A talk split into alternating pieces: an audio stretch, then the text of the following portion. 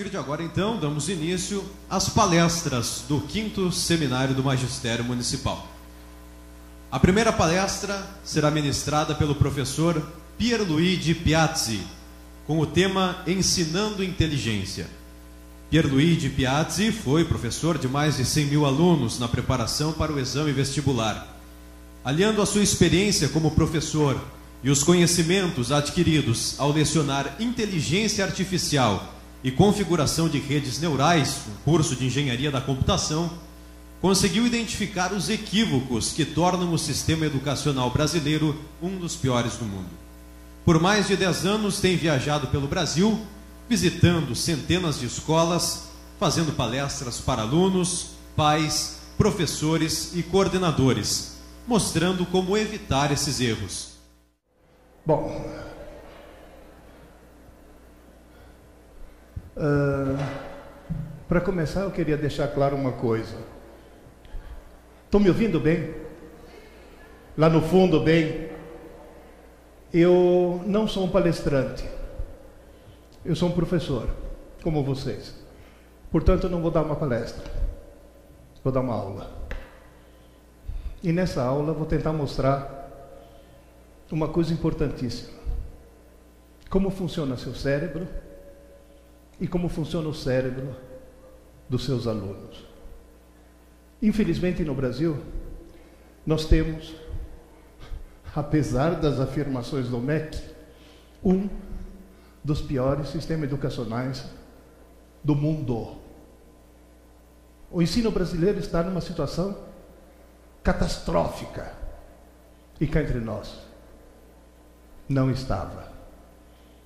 Além de dar aula para mais de 100 mil vestibulandos, eu dei aula para criança e dei aula na pós-graduação. Eu comecei a dar aula com 18 anos. Eu tenho 71. Mais de meio século de experiência. Por favor, me ouçam. Me ouçam porque vocês têm condições de dar uma virada decisiva no ensino desse país. Eu já fiz palestras em muitos municípios, e muitos municípios conseguiram uma virada, mas graças às professoras. Ah, deixa eu avisar uma coisa. Eu vou falar no feminino. Eu não sou machista, portanto, eu sempre pego o gênero dominante. Quem é do sexo feminino, levanta a mão. Então não precisa falar mais, mais nada. Professoras, o futuro está na mão de vocês.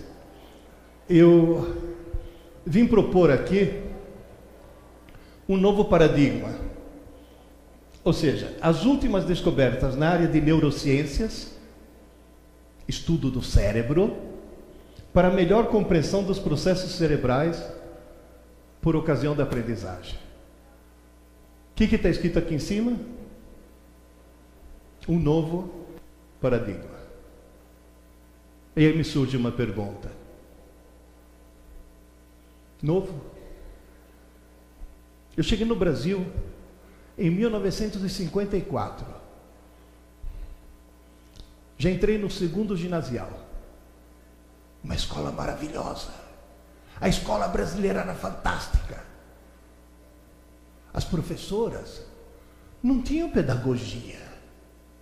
Elas faziam normal, magistério, era um curso técnico. Aí faziam concurso. Eram lotadas em alguma cidade por aí. Sabe qual era o salário de uma professora? Idêntico ao de juiz de direito.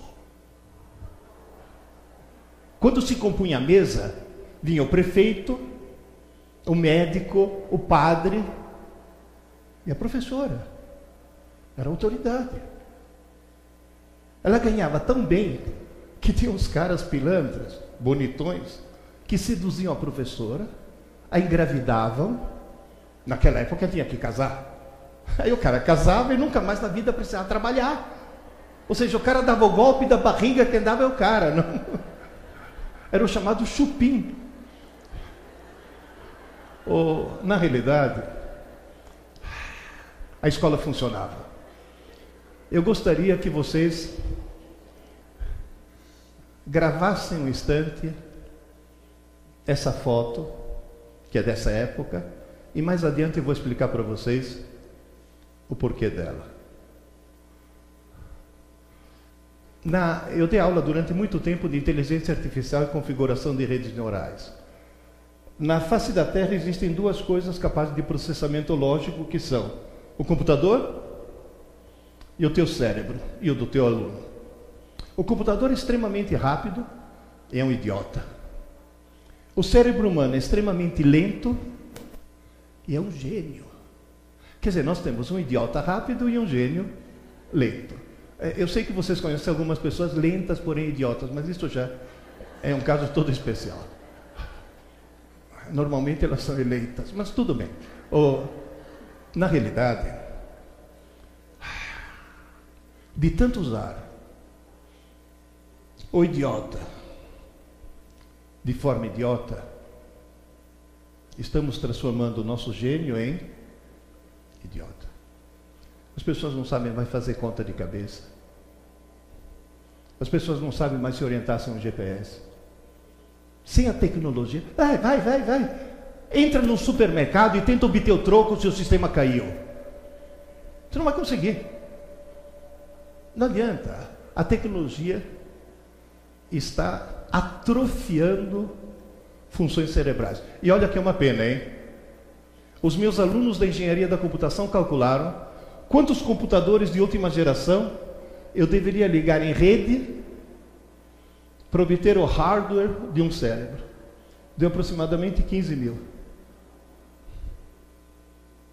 Por favor, a outra coisa. É palestra ou aula? Então não pode conversar. Se conversar, eu ponho para fora. Oh. Outra coisa que antigamente funcionava. Oh, queridas e queridos, sabe o que quer dizer 15 mil computadores? Que no fundo, no fundo, todo ser humano é um gênio. Quer dizer, alguns bem no fundo, mas no fundo, no fundo, todo ser humano pode ser qualquer coisa. 15 mil computadores é algo fantástico. Não é um número chutado, não. O cérebro humano tem uma capacidade incrível e é altamente reconfigurável em qualquer idade. É claro que numa criança é muito mais rápido, mas no adulto, gente, eu tenho 71 anos, estou me reconfigurando até agora. Gente, o cérebro humano é... só que tem um problema. Veio sem manual de instruções. Na realidade, se eu quero programar um computador, é fácil, é só aprender uma linguagem de programação. E se eu quero programar um cérebro? Qual é a linguagem de programação que eu preciso aprender para programar meu cérebro? Você não precisa aprender, você já sabe. É a linguagem falada. Eu fiz um curso de pós-graduação na USP de psicolinguística. Não foi muito bom, mas teve uma frase que eu gravei.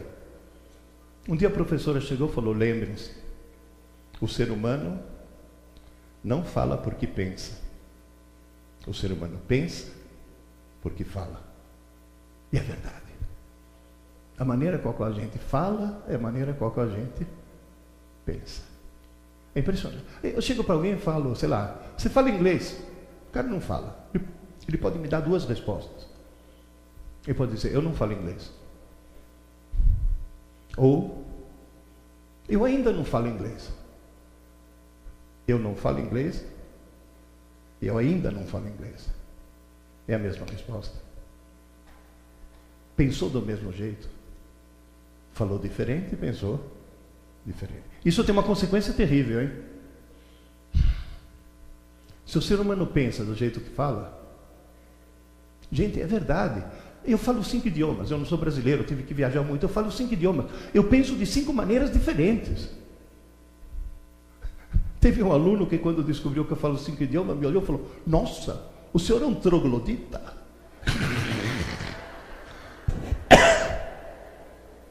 Vocês me desculpem. Ao longo da palestra eu vou tossir muito. porque eu estou com pneumonia. Eu vim de São Paulo com pneumonia. Sabe por quê? Porque professor não falta. Cuidado. Essa é outra coisa que vocês têm que lembrar. O, se o sindicato quiser força, eles têm que parar um pouco com esse absenteísmo que, que pinta na coisa. Né? Ah, na realidade, se eu falo do jeito que eu penso e penso do jeito que eu falo, quem fala errado, pensa errado. São as chamadas armadilhas da língua. Tem várias. Veja bem, a armadilha não é falar nós vai ou a gente somos. Isso até presidente da República fala assim. Falar errado é considerar sinônimos coisas que não são. Por exemplo, aqui no Brasil, confunde inflação com alta de preço. Os preços estão aumentando 6%. A inflação está da ordem de 30%. Só que escondem. Você vai dizer, alguém lucra com isso? Sim, os bancos, né? Confundir lixo com poluição. Confundir exame com concurso. Tem gente que fala, exame e concurso não é a mesma coisa? Eu falo, não. No exame você tem que ir bem. No concurso você pode ir mal, desde que os outros vão péssimos. Então não é a mesma coisa. Confundir educar com instruir. Queridas, parem de falar, porque nós educadoras, educador é pai e mãe. Educação é coisa que vem de casa. Porque você fala, eu sou um educador. O pai olha e fala, opa, vou terceirizar. Para com isso. Na Itália, de onde eu vim, não tem Ministério da Educação. É Ministério della Pubblica Istruzione. É Ministério da Pública Instrução. Não é educação, não. Confundir político com estadista. Qual é a diferença? Simples. Estadista é alguém que se preocupa com a próxima geração. Político é alguém que se preocupa com a próxima eleição. São coisas bem diferentes. Confundir racismo com discriminação, mil confusões, mil confusões. Desculpem mais uma vez. Acho que eu vou fazer uma coisa. Depois eu ligo novamente. Oh, na realidade, tem uma armadilha que eu até desconhecia, porque em italiano não existe. A jornalista da Folha de Londrina chegou para mim e falou: Professor por que, que o sistema educacional brasileiro é um dos piores do mundo? Eu dei uma resposta que para o italiano é óbvia. E descobri que para o brasileiro não. Ela achou tão estranha que colocou na primeira página. Olha, fiquei famoso, estou junto com Lula e com Obama. Eu. A frase é: o Brasil tem milhões de alunos e pouquíssimos estudantes. Ela até achou estranho, falou: Mas como assim? Por que, que isso prejudica a qualidade? Eu falei: Simples. Porque os pais brasileiros, os alunos, os professores, querem que os filhos sejam bons alunos. Ela me olhou e falou: E? falei: Querida, você sabe o que, um bom aluno faz?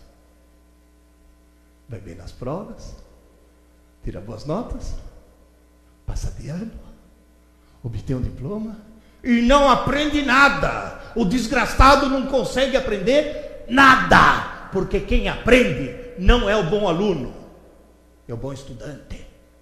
Esse é o grande, gigantesco equívoco do nosso sistema educacional.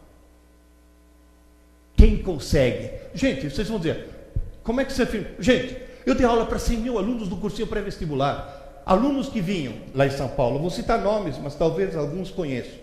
Do Santa Américo, do Bandeirantes, do Dante Alighieri, do São Luís, do, das melhores escolas de São Paulo. Chegavam nas minhas mãos no cursinho mentalmente virgens. Pelo menos mentalmente. Sem saber absolutamente Nada. Sabe por quê? Boletim azul. Foi um bom aluno. E foi um péssimo estudante. Até a jornalista ficou perplexa, falou, professor, não estou entendendo. Qual é a diferença? Falei, simples. Aluno, alguém que assiste às aulas. Estudante, alguém que estuda. Ué, quem está assistindo aula não está estudando? Falei, claro que não. Essa é outra armadilha. Quantas vezes você escutou, ou você mesmo falou, ah, meu filho estuda de manhã. De manhã ele assiste às aulas. Assistir às aulas, estudar, não é a mesma coisa. Assistir às aulas é coletivo e passivo. Numa aula expositiva, quem trabalha é o professor, o aluno presta atenção, quando presta. Coletivo, o que quer dizer isso? Um professor para vários alunos. Quem é alfabetizador aí? Levanta a mão. Quantos alunos tem na sua turma? Cinco? Vinte e cinco? Meu Deus. bom, bom. Sabe quantos alunos eu tinha na minha, no cursinho? Duzentos. Cada turma minha tinha 200 alunos e nunca precisei colocar um aluno para fora de sala. Tá certo que em dois eu tive que bater, mas nunca coloquei um aluno para fora de sala. Tem gente que pergunta: você bateu mesmo? Bati. E o que, que te aconteceu? Nada. O estatuto do idoso é soberano. Quero nem saber. Olha a cara de inveja de vocês. Oh. Qual é o contrário de coletivo. Ou, contrário de coletivo. Individual. Contrário de passivo. O que, que eu acabei de ver? Que assistir às aulas e estudar não só não é a mesma coisa, como uma coisa se opõe à outra. Agora me ouçam, por favor, com todo cuidado. Ninguém está realmente estudando se não estiver sozinho. Estudar é um ato individual. Não existe grupo de estudos. Se é grupo, não é estudo. Pode ser grupo de trabalho, grupo de pesquisa, mas não é estudo. Estudo é individual. E tem mais uma coisa: ativo. É engraçado como pouquíssima gente sabe disso. Antigamente sabiam, hoje não sabem mais. Ninguém está estudando se não tiver um lápis, uma caneta, um papel e não estiver escrevendo. Só existe uma forma de estudar: escrever. Ah, mas estou lendo um texto de geografia. Não estou estudando geografia. Não. Você está lendo e não vai gravar nada. Como é que eu faço? Pega o texto, pega um lápis, pega um papel. Toda palavra importante, escreva. É importante? Escreva. E como é que eu sei o que é importante? Simples, na hora de escrever, faz de conta que você está preparando uma cola. Na hora de preparar a cola, surge um poder de síntese lá dentro em que você descobre o que, que realmente é. é nunca, vocês nunca passaram pela experiência de preparar uma cola tão bem feita que você não precisou puxar? Porque você escreveu. E cuidado, hein?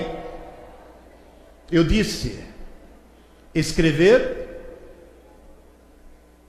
e não digitar. Se você escrever, vai para o teu HD. Se você digitar, vai para o HD do computador.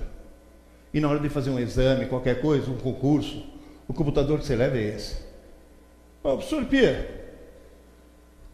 não é mais prático digitar? Não. Você não está em busca da praticidade. Você está em busca da eficiência. Quer gravar? Escreva.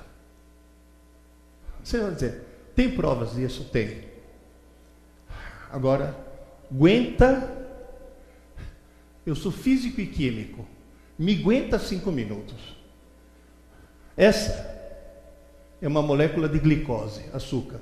É o combustível do cérebro. O cérebro é movido a açúcar.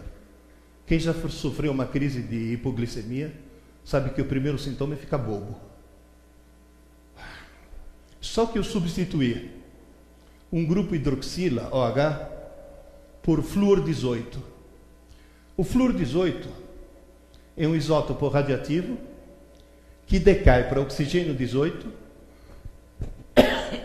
emitindo um neutrino e um elétron positivo. Tem gente que olha e fala, mas espera aí, pessoal.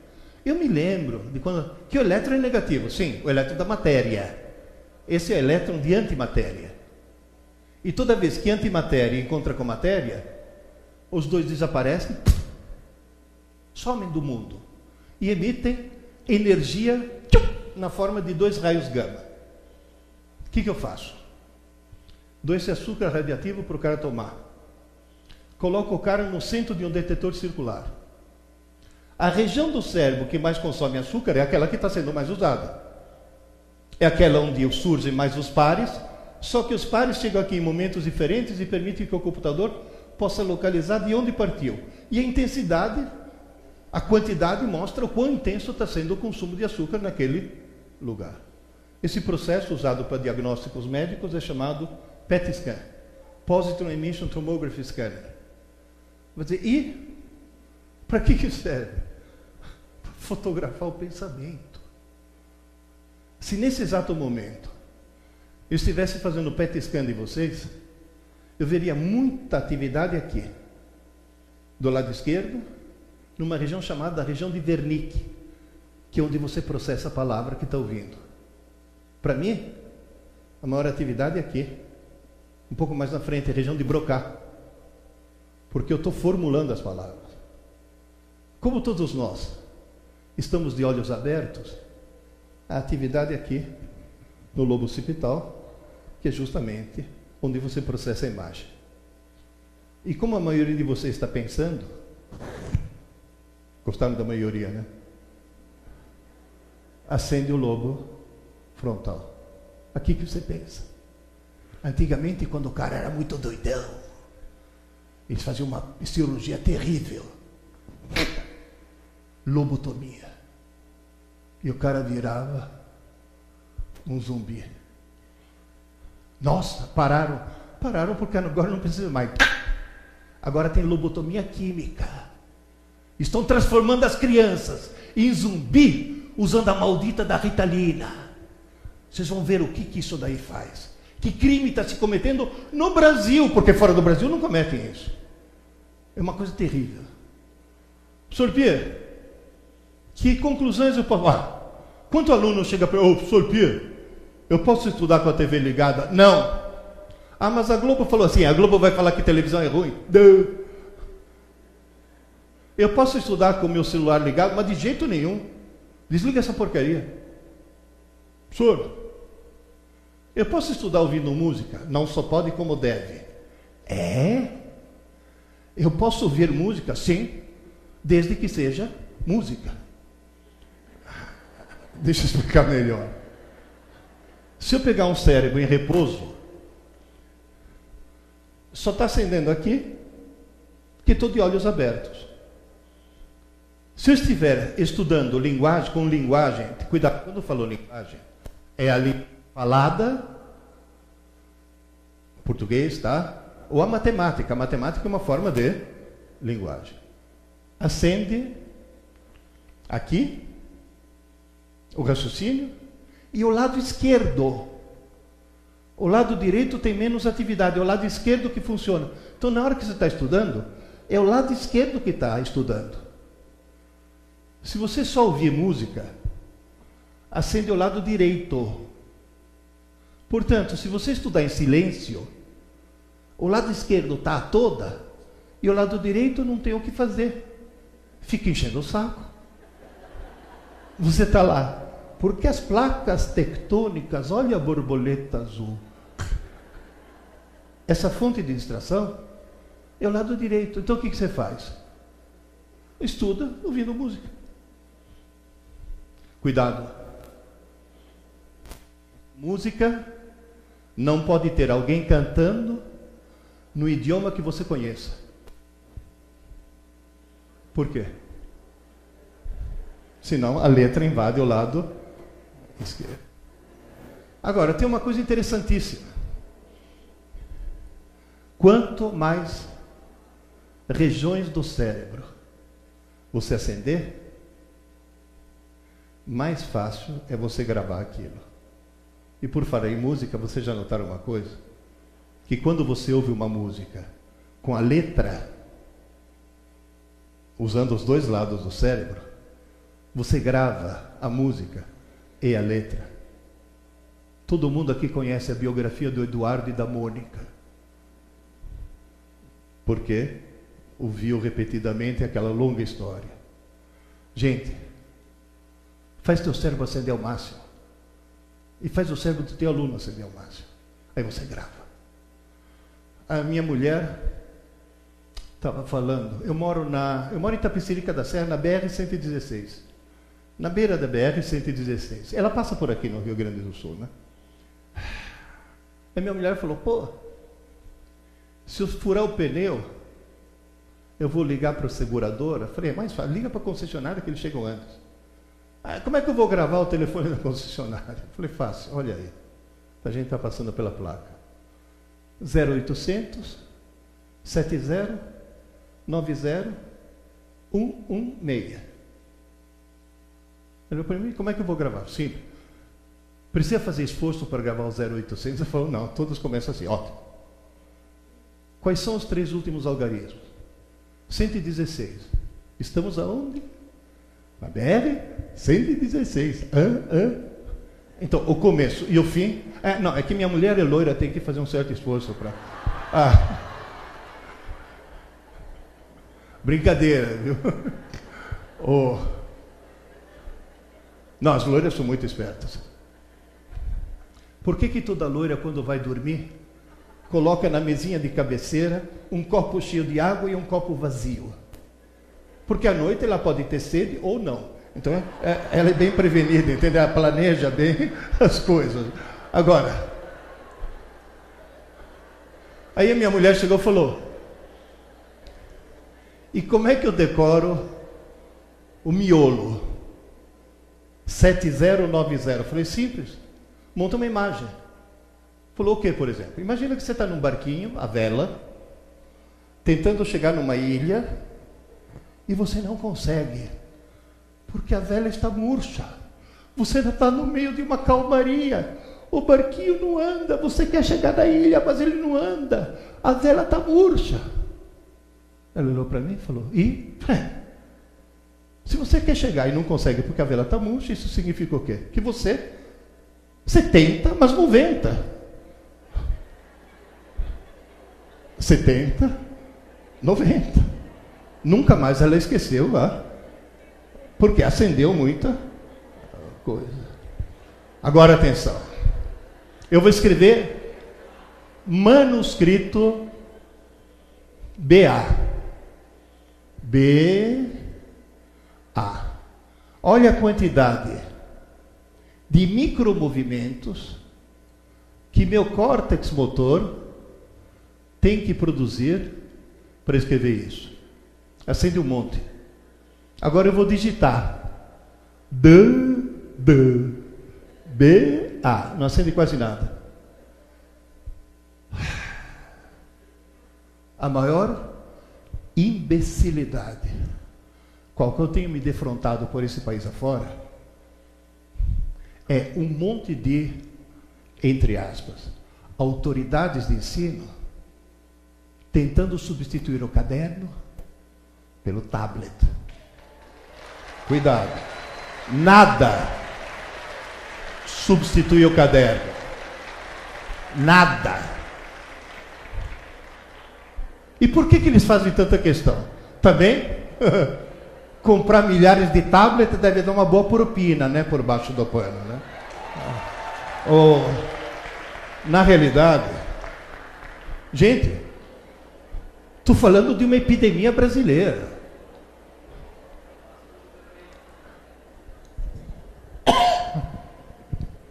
Agora eu vou falar um pouco do olho.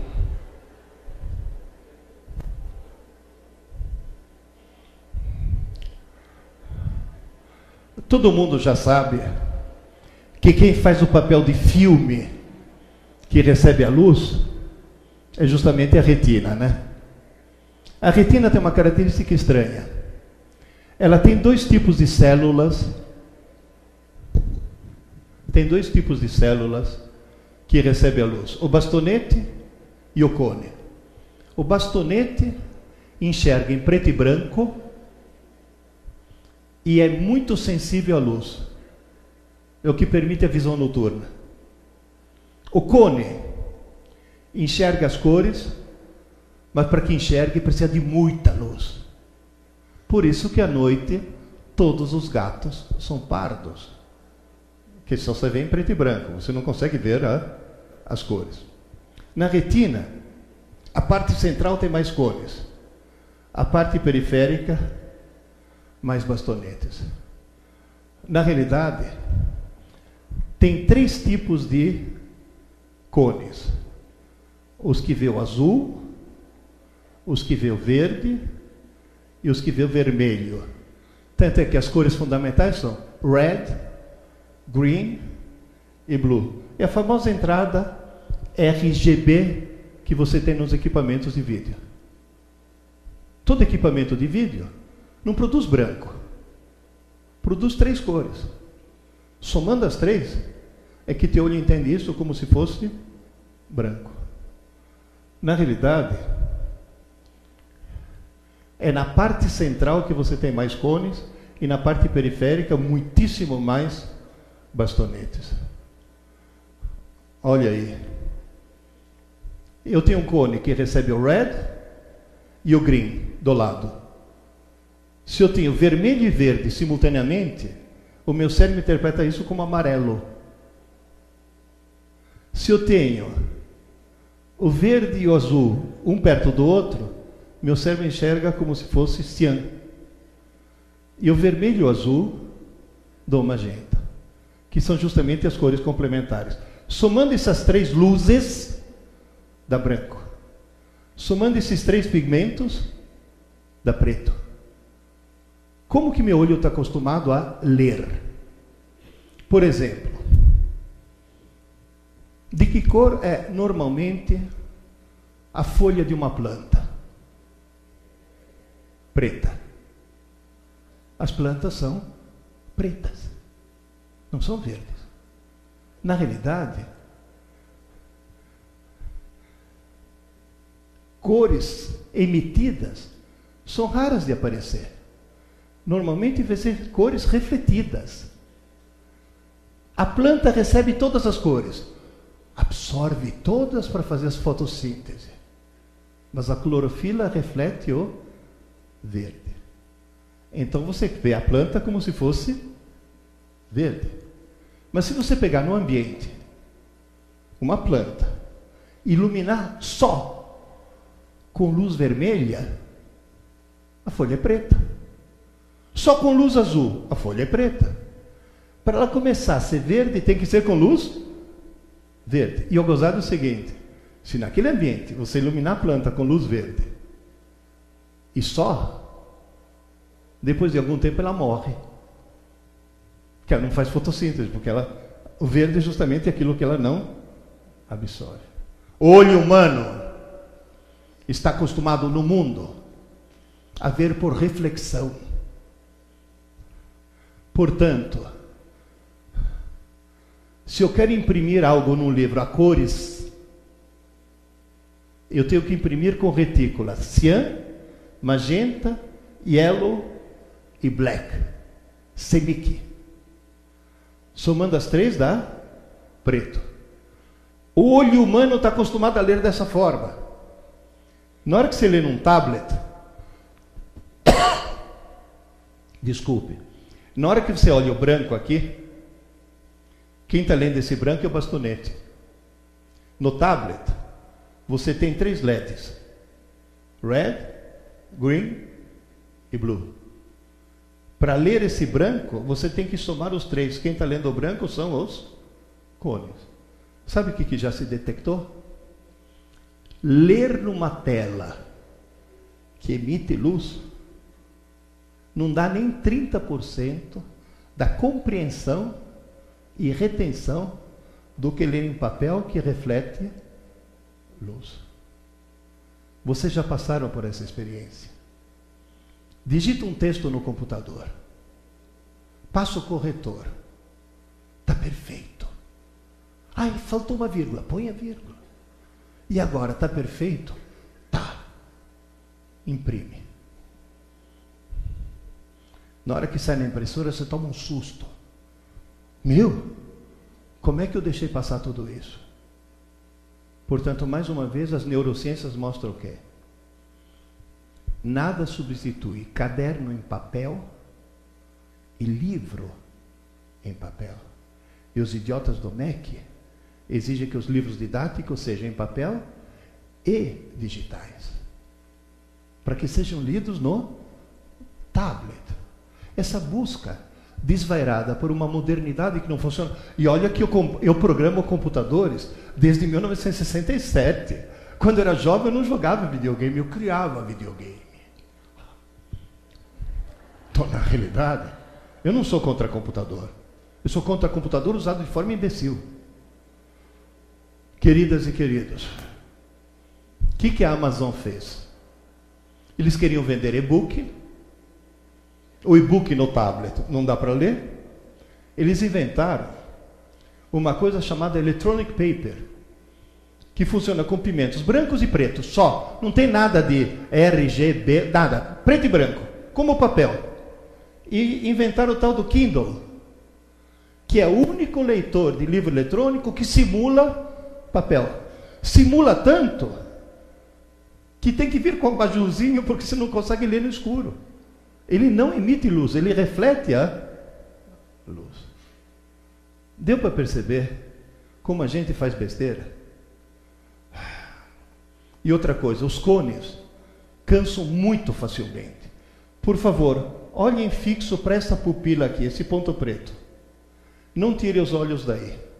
Acontece que a leitura, não tire os olhos. A leitura é uma leitura que exige consumo de uma substância química. Lá pelas tantas, a substância química se esgota. E quando continua olhando. E quando a substância química se esgota, você fica cego àquela cor, portanto você só vê o complemento dela. Conseguiram ver a diferença? E outra coisa, o teu olho vê coisas, aliás, teu cérebro vê coisas que parece que o olho não vê. Qual das duas é mais simpática? A de lá ou de cá? Quem acha que é de cá? Quem acha que é de lá? A maioria é de lá. Vamos dizer, mas por quê? Qual é a diferença?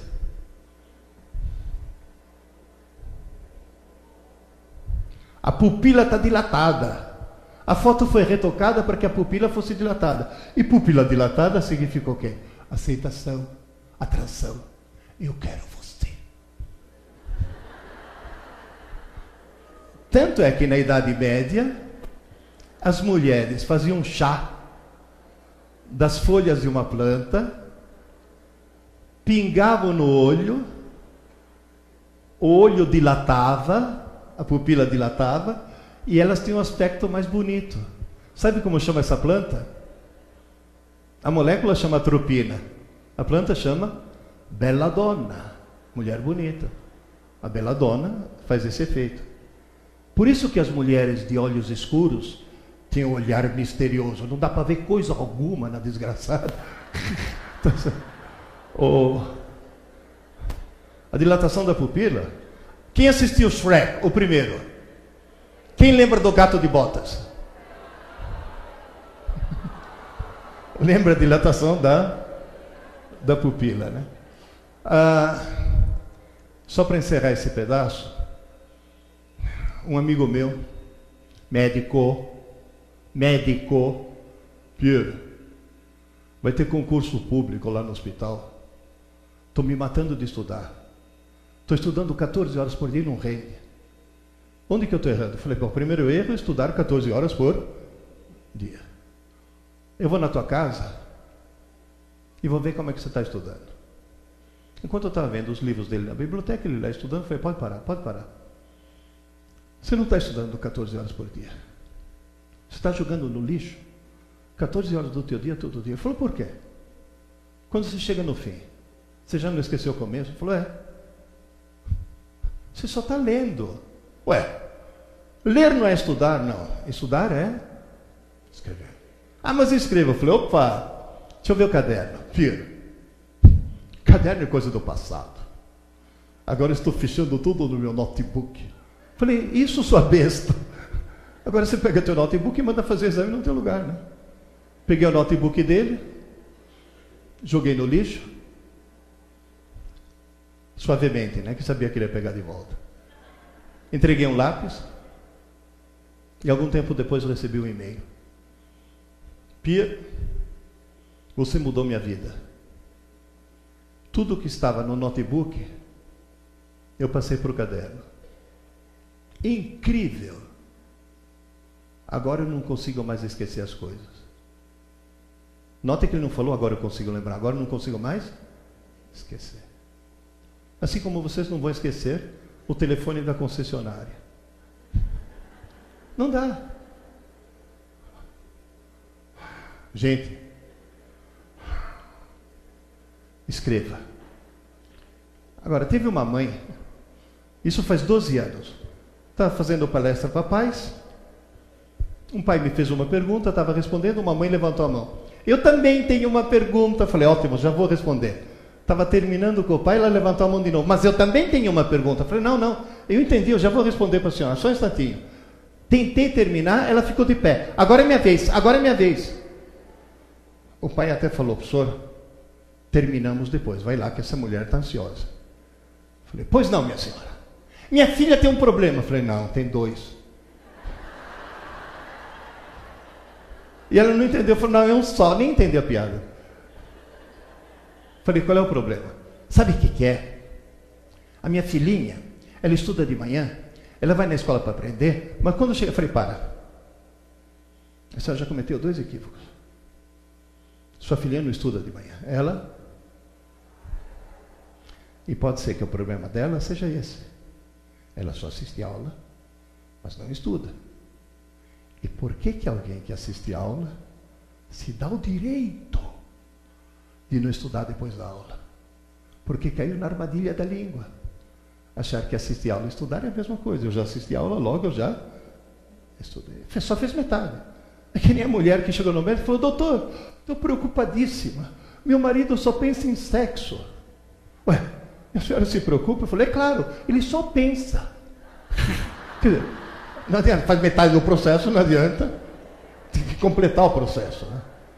Na... Segundo equívoco. Agora me ouçam que essa que eu vou falar é uma coisa estranha.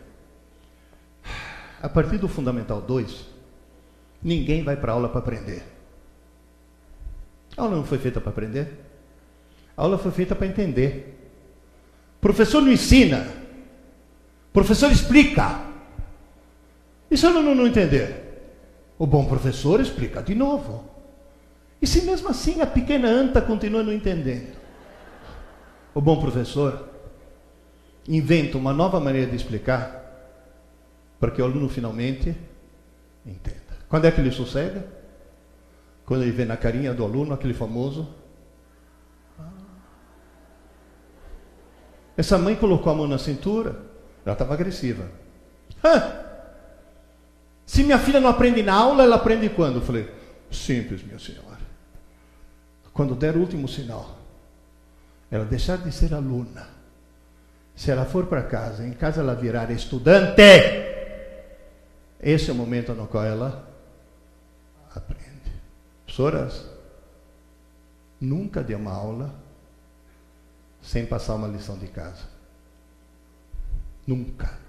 Porque na lição de casa que ele vai aprender. Esse é o ponto chave. Está claro isso? Oh, Ela virou para mim e falou: Hã! O senhor quer dizer que eu faço tudo errado? Eu falei: Sim. Hã! O senhor está afirmando que eu dou palpite errado? Eu falei: Sim. Mãe não dá palpite errado. Eu falei: Não. O que, que vocês acham? Mãe na escola é terrível. E mãe que faz pedagogia, então, é uma desgraça. Porque elas vêm dando palpite. Não, não, porque o Vygotsky. Eu sempre falo, mãe na escola parece anão em campo de nudismo. Mete o nariz onde não deve. É uma coisa impressionante. Aí ela virou para mim e falou: Ah, então, por que, que vocês então não fazem uma apostila para as mães? Fiz. Só que, como sou um cara exagerado, eu fiz três. Essa é para alunos, essa é para as mães e para os pais, e esse é para os professores. Uh, ele falou que depois, eu trouxe alguns livros para autografar, uma má notícia. Esse esgotou. Mas vai chegar da gráfica daqui a três, quatro dias. Depois a livraria encomenda. Nesse daqui eu recebi milhares de e-mails. Sabe o que é a maioria disso? Pena que eu não li antes. Pena que eu não li antes. Pessoas que estudaram de forma errada. Sabe por quê? Porque o sistema escolar brasileiro ensina matemática, história, geografia e não ensina a estudar. Tem gente que fala, ensinava. É que vocês são muito jovens. Mas na minha época, tinha uma coisa maravilhosa que fazia as crianças escrever, chamada ditado e cópia. E era o momento no qual aprendiam de verdade. Esse que era o ponto. Qual é a palavra em comum aos três títulos?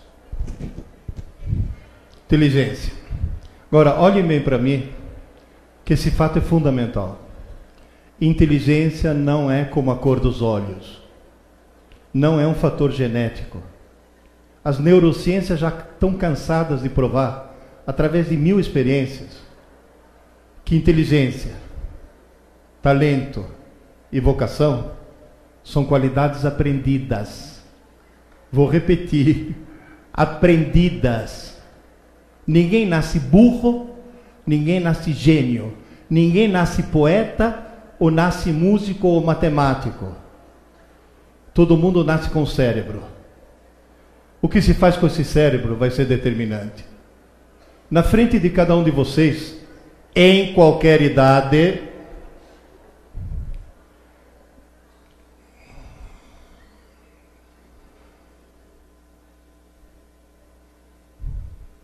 Vocês já repararam uma coisa? Que silêncio gera silêncio. Em qualquer idade, Qualquer um de nós pode subir um degrau ou descer. A inteligência é móvel.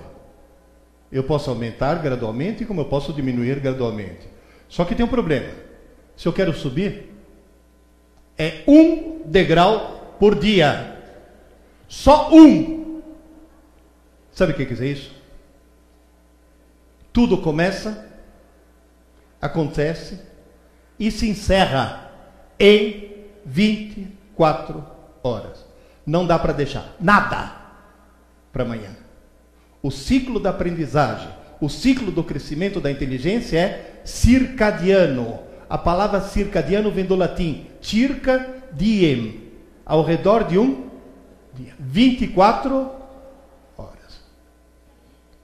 Sr. Pierre, como é que eu sei se eu estou subindo a escada.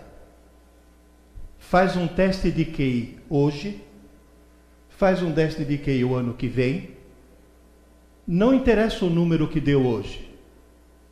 O que interessa é que o ano que vem o número seja maior. Está bem claro isso? Ah, tem que ir numa psicóloga? Não. Pede um teste de QI no Google. Aliás, outro dia descobri que o Google é mulher. Aí não te deixa nem terminar a pergunta que já dá um monte de resposta. É típico. Nem deixa terminar. Oh. É que as mulheres têm uma lógica. De... Vocês têm até olho diferente. Vocês viram os cones? Você sabia que vocês têm mais cor do que os homens? Vocês percebem as cores muito melhor que a gente. Você chega para uma mulher e fala, ó, aquela blusa cor-de-rosa, ela te olha e fala, cor-de-rosa não, fúcsia. Só Deus e uma mulher sabe o que, que é? Fúcsia. Na realidade, você faz um teste de QI, mas peça um teste de QI não verbal. Aqueles baseados em figurinhas. Porque aí você exclui alfabetização, você exclui tudo. Você tem que descobrir regras. E na hora de obter um número, pode ser um número muito baixo, pode ser um número muito alto. Se você colocar o número do QI aqui, e aqui o número de pessoas que têm um certo QI, você pode notar que tem pessoas que têm um QI muito baixo, tem pessoas que têm um QI muito alto, e a maioria está em torno desse pico. Na hora de fazer um teste de QI, por amostragem, da humanidade como um todo, se determinou que o QI médio é 100. Quem tem QI 100 é mais inteligente que metade da humanidade. Em compensação, é mais burro do que a outra metade. Portanto, não é muito bom estar na média. Fizeram um teste de QI na população da Inglaterra. Os ingleses, é o padrão mundial. População do Japão. Antes de eu continuar, lembre-se. O cérebro de um japonês, biologicamente, é idêntico ao cérebro de um inglês. No entanto, o QI médio dos japoneses deu muito acima da média. O que você conclui? Inteligência se aprende e o sistema educacional japonês faz subir a escada muito mais do que o sistema inglês. Brasil.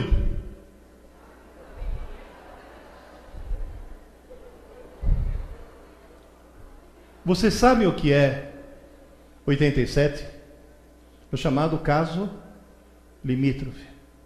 Sabe o que dizer isso? Metade da população brasileira é constituída por deficientes mentais. Vou repetir. Metade da população brasileira é constituída por deficientes mentais. Isso é uma coisa trágica. Tem gente que fala, mas por quê?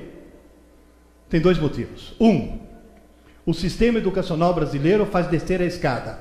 Qualquer pedagogia baseada em Vygotsky, Piaget e Paulo Freire é uma desgraça, faz descer a escada. Isso é uma coisa assim, funda as neurociências trombam, ou seja, a ciência de verdade, não o achismo, a ciência de verdade tromba com Vygotsky, Piaget e Paulo Freire. E quais são os três nomes mais endeusados nas faculdades de pedagogia? Vygotsky, Piaget e Paulo Freire. Pelo amor de Deus!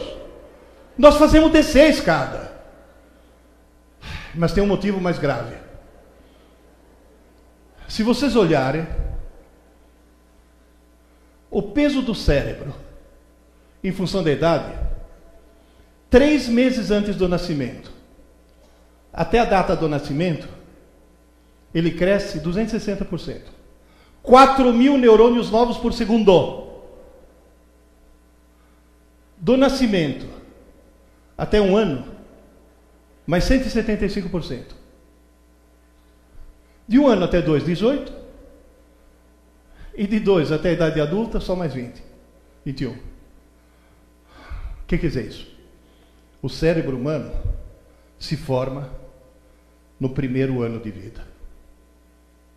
E se no primeiro ano de vida essa criança tiver febre, verminose, diarreia, desidratação, ela está sendo condenada a ter um subcérebro. E o IBGE mostra que quase metade das crianças brasileiras vivem sem água encanada e sem esgoto, sem saneamento básico. E esses irresponsáveis que estão em Brasília, em vez de construir esgoto que fica enterrado no chão e não dá voto, constrói estádio de futebol, gastam bilhões, estão condenando metade da infância brasileira a virar débil mental. Ou seja, nós estamos sendo vítimas de um genocídio intelectual nesse país. Um genocídio mental. Por favor, tomem consciência disso e lutem contra esse tipo de coisa. Porque isso daqui é terrível. O futuro do Brasil está aí. Está no cano de esgoto. E não em Vygotsky. Esse é o problema. Você dizer, mas professor Pierre, o primeiro ano de vida é tão determinante. Há 40 anos, 40 anos, eu assinava uma revista chamada La Recherche, uma espécie de Scientific American francesa. A revista publicou um artigo dizendo que astrologia é superstição, é palhaçada. A Associação dos Astrólogos Franceses processou a revista. A revista, para se defender, o que, que fez? Contratou o Instituto de Pesquisa e pesquisou um monte de gente em termos de inteligência, talento, vocação, caráter, profissão, blá blá blá blá. E tabularam, em função do signo, para ver quais seriam as características de cada signo. Deu a mesma média em todos. Provaram cientificamente que o signo não influi absolutamente em nada. E tem mulher tão irresponsável que prejudica o feto, fazendo cesárea fora de hora, para garantir que o filho nasça no signo que ela escolheu. Isso é, isso é uma loucura. Teve uma aluna minha que ficou furiosa. O senhor não acredita em astrologia? Eu falei, claro que não. Eu sou de aquário, nós de aquário não acreditamos em astrologia. É uma característica do signo de aquário. E o pior é que ela nem entendeu a piada. Ela falou, não, vocês que são mais esotéricos. Falei, deixa para lá, vai. Só que, nessa pesquisa, surgiu uma coisa estranhíssima. Os nascidos em Capricórnio Aquário e Peixes mostraram ter uma curva de QI deslocada para mais. Ou seja, os nascidos nesses três signos. Não, e pode tirar esse sorrisinho de seus lábios, que só os nascidos na França. Não, porque tem gente que estava se achando, né? Vamos dizer, professor Pierre, o que, que acontece com quem nasce na França em Capricórnio, Aquário e Peixes? Nasce no inverno. No inverno faz muito frio, os pais estatisticamente saem menos em casa, ficam mais tempo com o nenê, e só fato do nenê, mesmo nas primeiras semanas de vida, ter tido mais carinho, mais amor, mais presença e mais estímulos, faz com que a criança se torne mais inteligente. Sr. Pierre, e aqui no Brasil? Você sabe qual é o crime que vocês cometem? Galinha pintadinha. Quem deixa o filho na frente da bepa ou da galinha pintadinha está condenando o filho a virar um deficiente mental, tá claro isso? Estou falando sério. Ué, você sabia que tem um programa que a Globo foi obrigada a tirar porque uma mãe provou em juízo que esse programa estava reduzindo o nível de inteligência da filha dela e não aumentando. Era um programa de sucesso. Teletubby. Criado por duas pedagogas. Duas pedagogas inglesas. Queridas e queridos. Tem gente que fala, professor Pierre, qual é a situação do Brasil? Vocês já ouviram falar num exame uma espécie de Enem mundial chamado PISA, Organização para a Cooperação e Desenvolvimento Econômico, de três em três anos. Eles pegam alunos de 15 anos em vários países, fazem um questionário e submetem uma prova. Os alunos recebem notas e essa instituição faz o ranking da educação nos vários países. Uh, já vou falar uma coisa do questionário. Todos os alunos, top de linha, de qualquer país, ou seja, todos os alunos que terão notas mais altas, eles foram ver no questionário se tinha alguma característica deles. Tem. Todos eles acesso à internet menos de uma hora por dia. E a segunda característica, sabe qual que é? Todos eles adoram ler ficção não indicada pela escola. Não, eles fazem questão desse não indicada pela escola, primeiro porque a escola só indica coisa chata, mas principalmente porque o cara não está lendo por obrigação, está lendo porque ele é um leitor. Quando escrevi esse livro, que está esgotado, aliás, tinha um exemplar já comprado. Quando escrevi esse livro, eu coloquei num capítulo uma coisa que eu vi no resultado de 2003. O Brasil participou do PISA pela primeira vez em 2003. Participaram 39 países. O capítulo que eu coloquei aqui é Ainda bem que existe a Tunísia.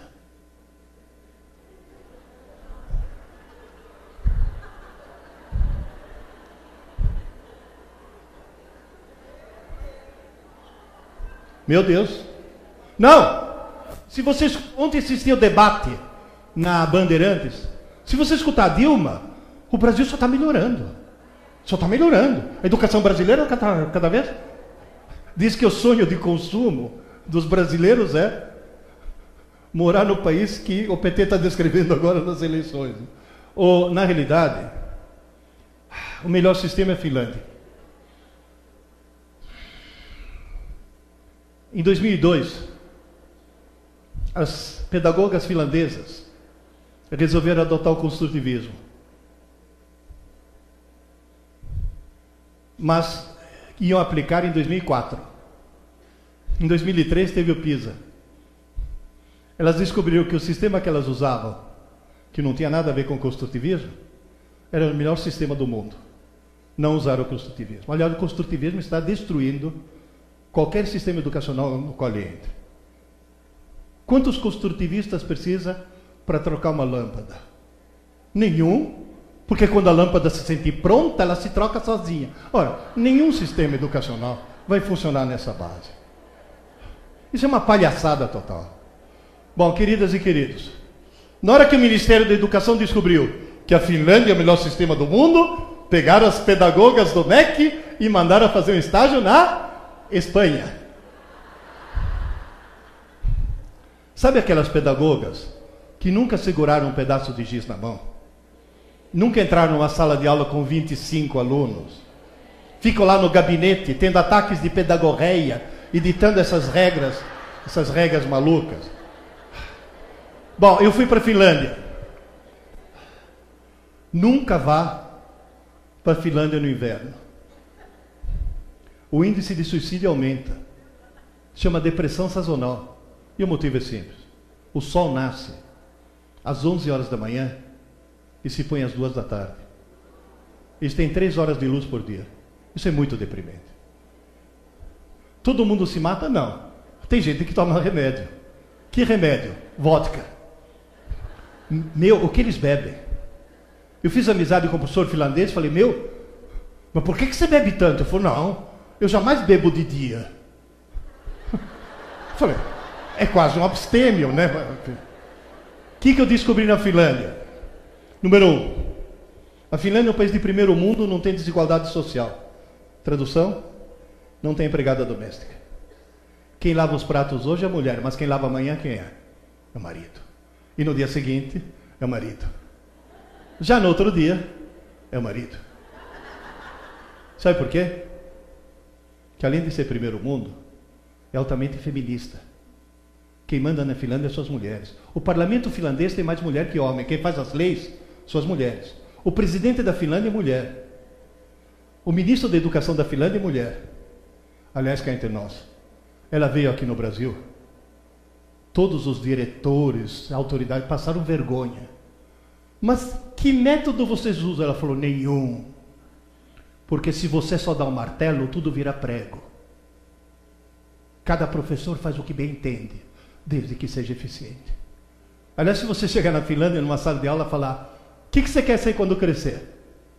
Todos. Professor. É a profissão mais admirada.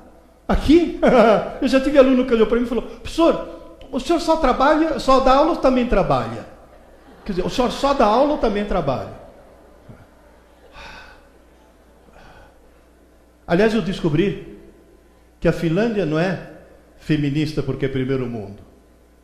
É primeiro mundo porque é feminista. Gente, estou falando sério. Até agora só tivemos presidente homem. Só deu desgraça e roubalheira. Espero que daqui para frente só tenha presidente e mulher. A, Dilma, obviamente, é a transição, né? Quer dizer, que o processo não pode ser muito brusco assim, de repente tem que ser aos poucos, né? Vão com calma, né? O pai e mãe trabalham. Não tem quem tome conta das crianças. Todas as escolas finlandesas são período integral. Porém, e isso é uma coisa que eu quero tentar botar na cabeça desse pessoal acha, que acha que é só implantar período integral período integral, porém só tem aula pela manhã. À tarde, eles estudam. Não entopem eles de aula. Claro, tem algumas atividades complementares, esporte, etc. Mas à tarde, lição de casa. Que não é feita em casa, é feita na escola. Gente, eles não têm armário. Já viram em filme nas escolas americanas que eles têm armário? Onde o Caruso tranca o Chris de vez em quando. Alguém já assistiu esse seriado? Eu adoro. Meu ídolo é a Rochelle. Não, se toda mãe fosse que nem a Rochelle, não teria problema nenhum. Eles não têm armário. Eles têm escrivaninha. Cada um, suas gavetas, seus livros, seus cadernos, estudam. Senhor Pierre, daí a três anos, o Brasil melhorou? Quanto mais países participam, mais joga o país para baixo.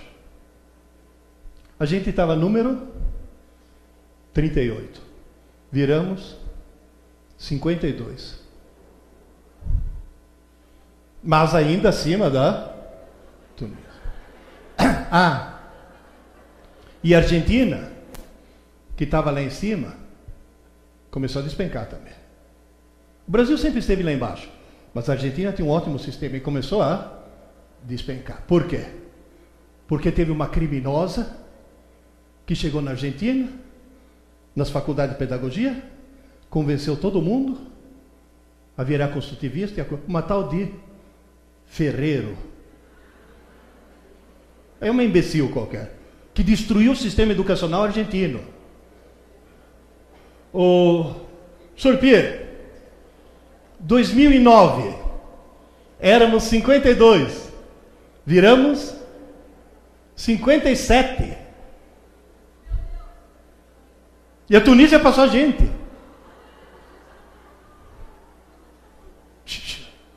E o governo falando que o nosso ensino está melhorando, né?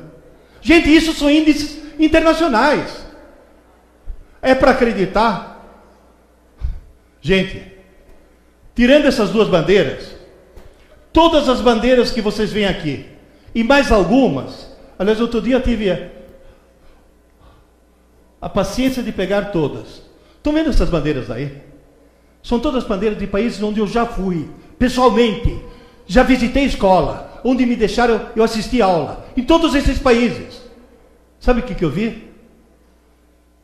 Todo país onde querem que sejam, os jovens sejam bons alunos, estão no fundo do poço.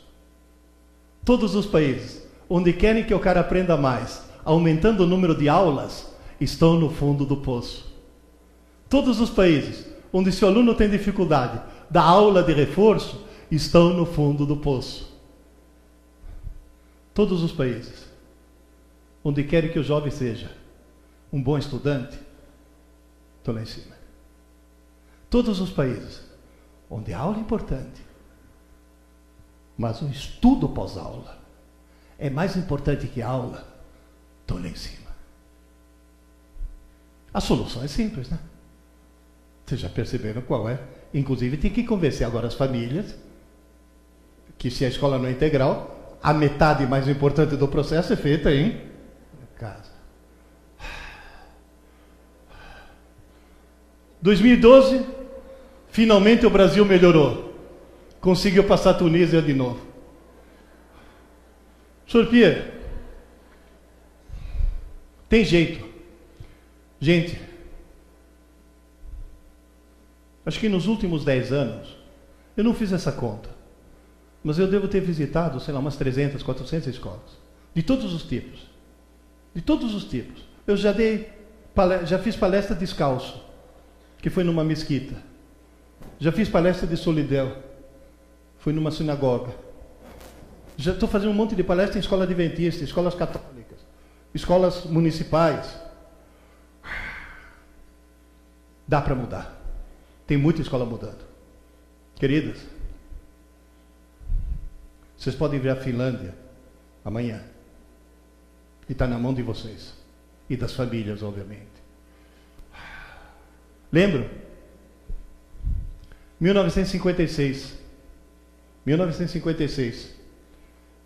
Aqui era o seminário de Taubaté. Aqui o internato. Eu estava preso aí dentro. No internato, como funcionavam as coisas? Cinco aulas de manhã, dava o último sinal, os externos iam para casa, nós internos íamos para o refeitório, a gente almoçava, uma hora de digestão, e aí colocava a gente numa sala, onde cada um de nós tinha a sua escrivaninha, com seus livros, seus cadernos, não podia ler não podia conversar e não podia dormir. Sabe o que a gente fazia? A lição. Queridas, em 1956, eu estava na Finlândia. O que eu aprendi nesses dois anos que fiquei aqui dentro? Doze anos depois, teve questão de vestibular que eu matei com o que eu tinha aprendido aqui. Ou seja, dá para virar Finlândia. Já fomos. Por que não voltasse? Agora, se você está perdendo o jogo, não precisa mudar os jogadores. Mude as regras do jogo. Faça com que seus alunos deixem de cometer três equívocos. Um é grave, um é muito grave e outro é gravíssimo. Equívoco grave. Os alunos não sabem mais se comportar. Agradeça quem? Duas coisas. ECA, muito bem intencionado e imbecilmente redigido. Foi uma coisa assim, a intenção era boa, mas nada mais perigoso do que um imbecil bem intencionado. Né? O cara que fez cotas para negros era muito bem intencionado, só que era um imbecil que aumentou o racismo no Brasil em vez de diminuir. A intenção era boa, só que é, discriminou, né? Não interessa se você discrimina para mais ou para menos, você está discriminando. Na realidade, o segundo motivo é a própria família. Antigamente, você ia numa escola rural, onde tinha uma heroína dando aula, com quatro lousas na mesma sala, porque ela dava aula para quatro séries ao mesmo. Alguém já passou por isso? o professor, o, o pai chegava com o moleque, ô, Sora, me ensina esse menino, chegava da roça, né? Me ensina esse menino a ler, escrever, fazer conta, que eu não tive essa chance, mas ele vai ter. E se ele aprontar, a senhora fala comigo que eu enquadro o moleque. Hoje, eu já vi em porta de escola a mãe chegar para a filhinha e falar: agora você vai assistir aula com essa bruxa. E se ela aprontar com você, você fala comigo que ela vai perder o emprego. Eu sempre falo: inteligência não é hereditária, burrice é. Porque filho de mãe burra normalmente fica burro. Não sabia se comportar. Você se lembra dessa charge, né? Antigamente era família e escola contra o pilantra. Hoje é família e pilantra contra a escola. É aluno que coloca o dedo no, no nariz do diretor. Coisa está feia. Vamos dizer, quais são as causas disso tudo? Agora me ouçam com cuidado. Três meses antes de morrer, o Dr. Leon Eisenberg, que foi o cara que criou o protocolo de diagnóstico do famoso TDAH e preconizou o uso da Ritalina, confessou antes de morrer que ele inventou a doença para ganhar dinheiro da indústria farmacêutica. Ou seja, queridas e queridos, TDAH não existe. Não, mas não. Não existe. Mas veja bem, não existe. Não. O Hospital das Clínicas de São Paulo ganhou um PET scan, aquele que eu descrevi para vocês, né? Se o cara tiver realmente TDAH, que é um caso raríssimo, ele deveria apresentar uma atividade neural no lobo pré-frontal muito baixa. O Hospital das Clínicas testou um monte de crianças que usam Ritalina. Deu isso, não isso. Não eram crianças hiperativas, eram crianças mal educadas. Mal educadas, cuidado. No seguinte sentido, agora pelo amor de Deus, me ouçam. Criança que não tem horário para dormir, não tem horário para acordar, não tem horário para comer, não tem horário para fazer lição. Ou seja, criança com a vida desorganizada apresenta os sintomas de TDAH. Ô professor, se não é Rita, Ritalina é droga, essa criança está sendo dopada. Mas se não der Ritalina, o que, que eu faço? Terapia. Ah, meu filho vai ter que fazer terapia? Não, é a mãe que tem que fazer terapia. Estou falando sério, porque é a mãe que não deu limite para a criança. É uma mãe que tem que organizar. Vocês sabiam que na França, onde as crianças têm horário para tudo, não tem uma criança que toma Ritalina? Os neurologistas franceses dão risada dos neurologistas brasileiros. Falam, esses caras são loucos, são criminosos. Precisa organizar. Se a criança na França, neném, hein? Neném. Se o pediatra falou que ele tem que mamar às nove da noite, se ele começar a chorar às oito, a mãe deixa chorar até às nove. Porque o horário é às nove. Ele faz isso três vezes.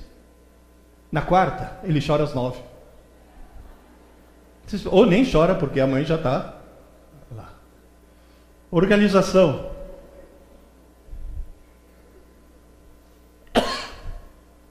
Agora, eu vou falar de uma coisa muito mais grave. Vou voltar a 65 anos atrás. Eu era criança. Morava na Itália ainda, mas eu lembro. Há 65 anos atrás, essa mulher chegou no médico e falou: Doutor, eu não aguento acordar de manhã com vontade de vomitar estômago vazio. Não aguento esse enjoo matinal. Aí o médico falou: Querida, você está grávida, no começo, o teu corpo ainda não reconheceu o embrião e o considera como um corpo estranho. Então você está tendo uma reação de rejeição. Isso passa. Não, mas eu não aguento mais, eu quero tomar remédio para passar enjoo. Não existe remédio. Existe sim. Não existe. Existe sim. Porque a minha vizinha começou chamado rádio cabeleireiro. É aquela rede de informações subterrâneas que vai de salão de beleza para salão de beleza, sabe? Começou rádio cabeleireiro. Que a minha vizinha tomou porque a irmã dela aconselhou, porque não sei. Eu quero tomar. Ele falou: não vou receitar. Eu fui pesquisar na literatura. Esse remédio só foi testado em rato, não em seres humanos. Não tome. Eu vou tomar, eu vou mudar de médico, vou ser um médico muito atrasado. Porque afinal das contas, se todo mundo está tomando, o remédio deve ser bom. Porque todo mundo está tomando. Ouça a frase: todo mundo está tomando. Se todo mundo está tomando, é bom. Mudou de médico e tomou o remédio. Chama talidomida. Se você tomar talidomida, ouça. No feto, o que, que isso causa? ausência ou hipoplasia de membros, defeito no fêmur e na tíbia, malformações no coração, intestinos, útero e vesícula biliar, polegar com três juntas, defeito nos músculos dos olhos e da face, ausência de aurículas e surdez. Milhares de crianças começaram a nascer com mão e sem braço, com pé e sem perna, surdas. Até hoje tem hospitais abrigando as vítimas da talidomida. E qual foi a frase que causou essa tragédia?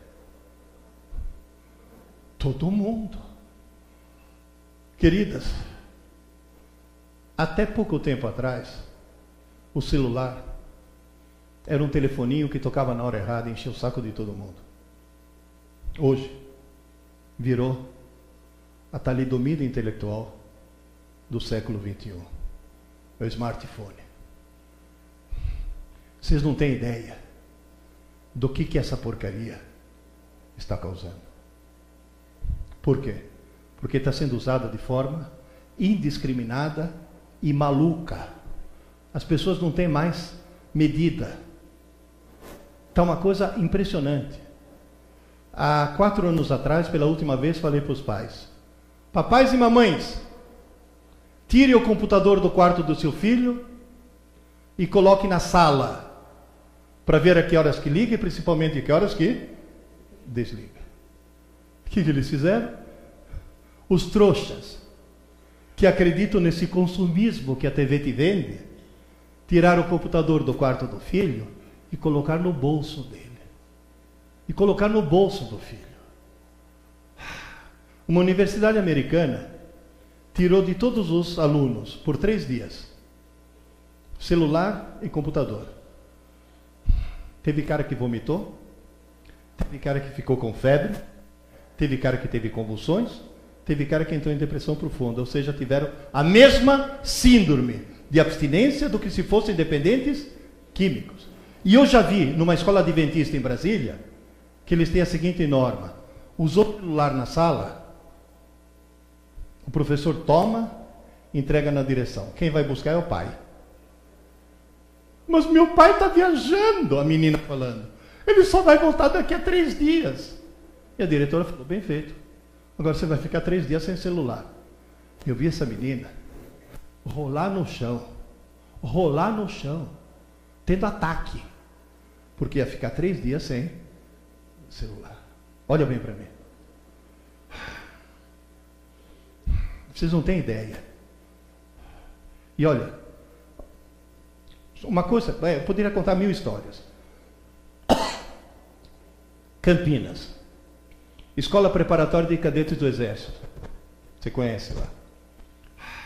500 cadetes. Contei essa história, eles começaram a rir. Eu fiquei perplexo, o comandante falou: Professor, deixa eu explicar a risada. Quando eles passam no vestibular, eles ficam quatro semanas sem celular. A gente chama isso de período de desintoxicação. Aí ele virou e falou: e teve neném que passou mal, né? Passou mal. o Hospital das Clínicas já inaugurou, lá em São Paulo, já inaugurou um serviço de desintoxicação da internet. Gente, vocês não têm ideia. Vocês não têm ideia do que está acontecendo. Uma pesquisa mostra que o uso compulsivo da internet e redes sociais produz uma queda no QI, faz descer a escada, que é o dobro da provocada pelo uso continuado da maconha. É, tem gente pensando, vou vender smartphone e comprar maconha.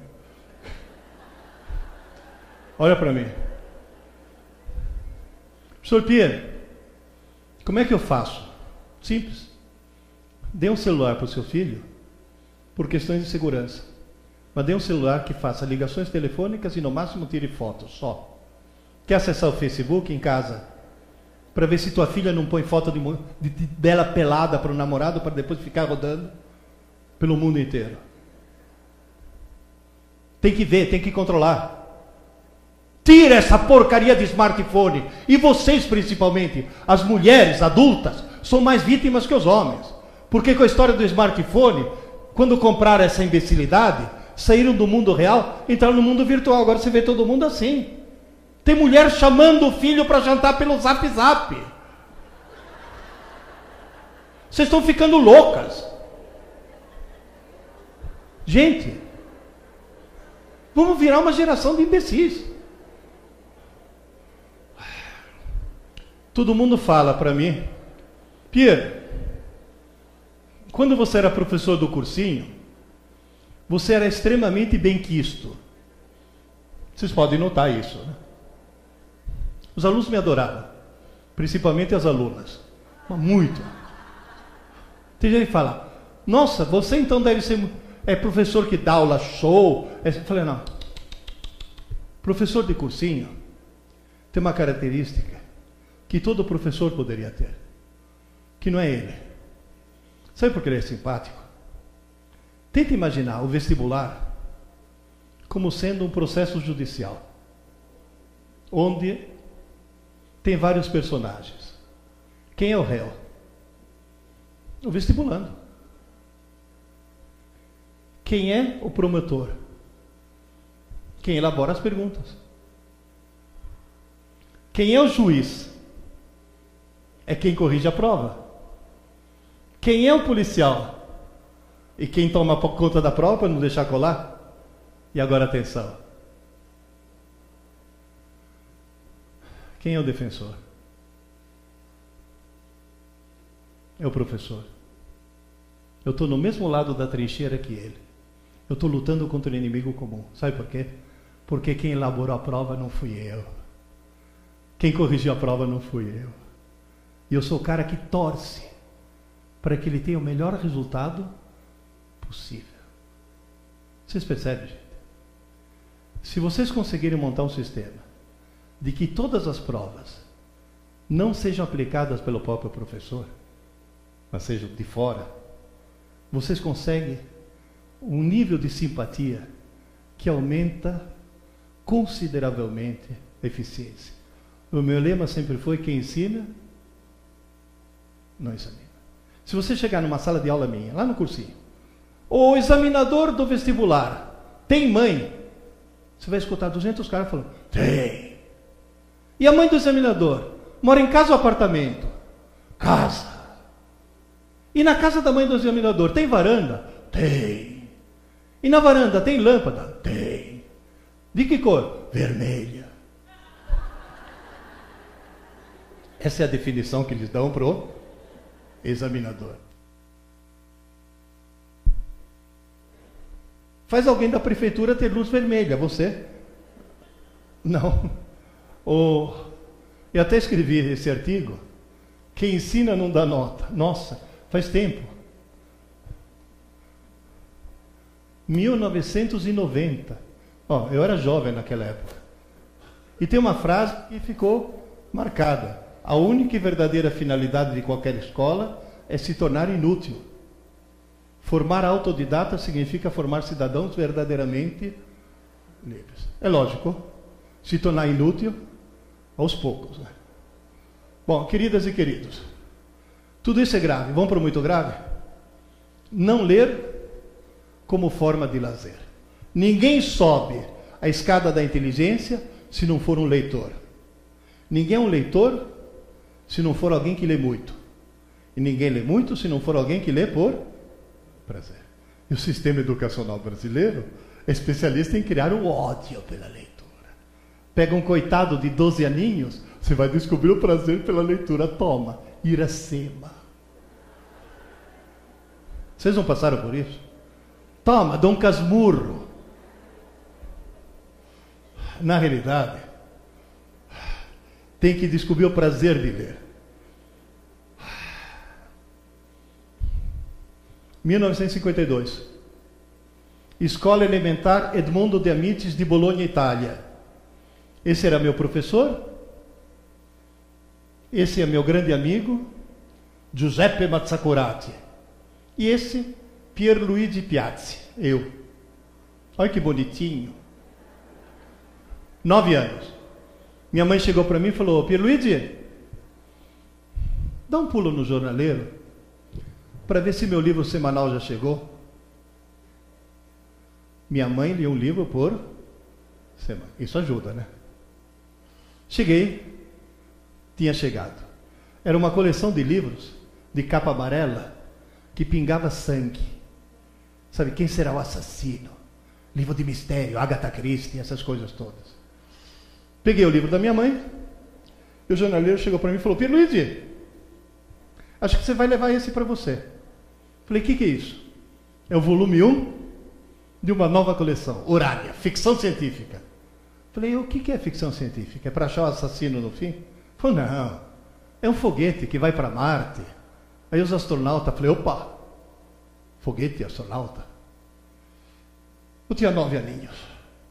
Levei para casa e perdi o fôlego. Sabe que você começa? É, não conseguia parar. De vez em quando olhava e falava, mas isso é muito bom, e mergulhava de novo. Eu fui para Marte. Foi o dia que eu descobri o que é ler por prazer. 10 de outubro de 52. Volume 1. As Areias de Marte, de Arthur Clarke. Devorei. Gente, eu tenho 71 anos. Na vida inteira eu só tive três vezes a sensação de mas isso é muito bom. Com sexo, ficção científica e leite condensado foram as três descobertas mais fantásticas da minha existência. O que, que eu estava fazendo na semana seguinte? É, sexo tomando leite condensado. Eu tinha nove anos, pô. Comprando o número dois, o três, o quatro. Queridas, a coleção ainda existe. E eu tenho todos e li todos. Esse daqui está meio desatualizado. No hotel, estou com 1607. Acabei de terminar ontem à noite. Ninguém lê. 1600 volumes. Espera. 1600 em italiano. Como eu leio também, em português, em espanhol, em francês, em inglês, eu devo ter uns 3 mil livros. Ninguém lê 3 mil livros se não for por puro prazer. E me tornei um expert em ficção científica. Aí pegaram outro expert em ficção científica, outro tarado por ficção científica, botaram, vamos botar esses dois caras para conversar. E na outra Bienal do livro, os dois tarados conversaram. Esse sou eu, e na lista dos 20 maiores cientistas vivos do mundo, só tem um brasileiro. Dr. Miguel Nicoleles. Quem é o Miguel Nicoleles? É alguém que está tentando eliminar a cadeira de rodas. É o cara que criou o conceito de usar exoesqueleto para multiplicar a força do, da pessoa que está com o problema.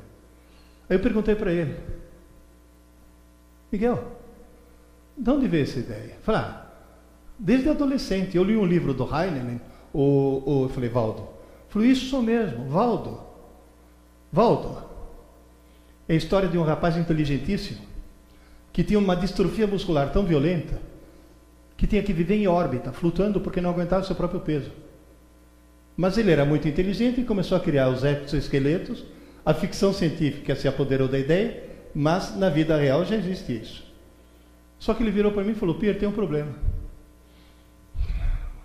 Multiplicar força é fácil. E quando o cara é tetraplégico? Qualquer coisa multiplicada por zero dá zero. Eu virei para ele e falei, qual é a saída? Falou, fácil. Colocar um chip no cérebro, fazer o chip ler todas as microvoltagens do córtex motor, interpretar isso com o computador e fazer o computador comandar o exoesqueleto. Falei, você já fez experiência? Falei, já fiz com o macaco. O macaco nos Estados Unidos com o chip. Os dados mandados via satélite para um robô no Japão. Se o macaco nos Estados Unidos fizesse isso, o robô no Japão fazia isso 20 milissegundos antes. Que a transmissão eletrônica é mais rápida do que a transmissão neural. Ele tentou mostrar isso na inauguração da Copa do Mundo. Nem deixaram. Durou 13 segundos. O sonho dele é que na Olimpíada ele consiga mostrar isso. O cara é fantástico. E gosta de ler boa literatura.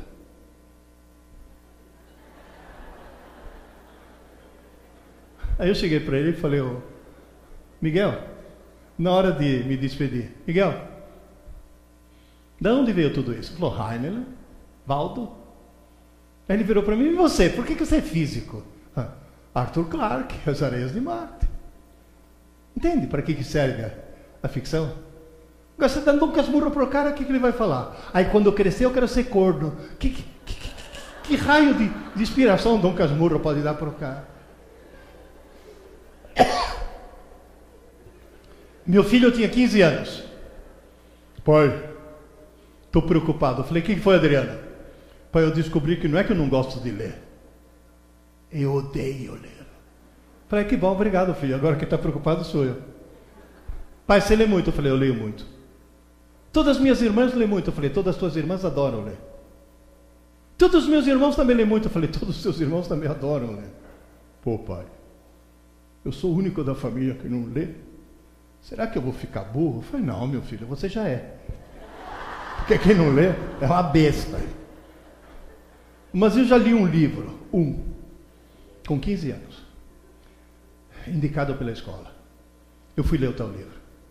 Aí eu descobri por que, que ele odiava ler. Eu quase fui na escola bater na professora. Foi o livro mais horrível que já vi na minha vida. Era um livro sobre as crises místico-religiosas de uma galinha. Uma galinha tendo. Não! Ah, no meio do livro, por uma escada de luz, descia o arcanjo galo. Arcanjo galo. Falei, quem que escreveu isso? Deve ser uma freirinha que fuma maconha. A freirinha estava chapada na hora de escrever essa porcaria. Falei, Adriano, eu não estou pedindo para você ler um livro. Estou pedindo para você descobrir o prazer de ler. Ele falou, como? Falei, simples. Foram escritos milhões de livros no mundo. Alguns deles foram escritos para você. Quais? Falei, não sei. Como é que eu acho? Falei, simples. Coisa mais simples do mundo. Comece a ler um livro qualquer. Tá chato? Pare e começa outro. Para. Falei, para. A tua tarefa não é ler um livro, a tua tarefa é descobrir teu livro. Se está chato, não é teu livro. Pô, e se outro for chato? Para e começa outro. E se for chato? Para e começa outro. E se for chato? Para e começa outro. Sabe qual é o risco? Depois de fazer isso quatro, cinco, seis vezes, você vai ter a falsa sensação que todos os livros do mundo são chatos. Não é verdade, você vai achar o teu logo. Livro, filho, é que nem namorada. Tá chata? Troca. Na, ou que nem namorado, se for chato, troca. O marido também, viu?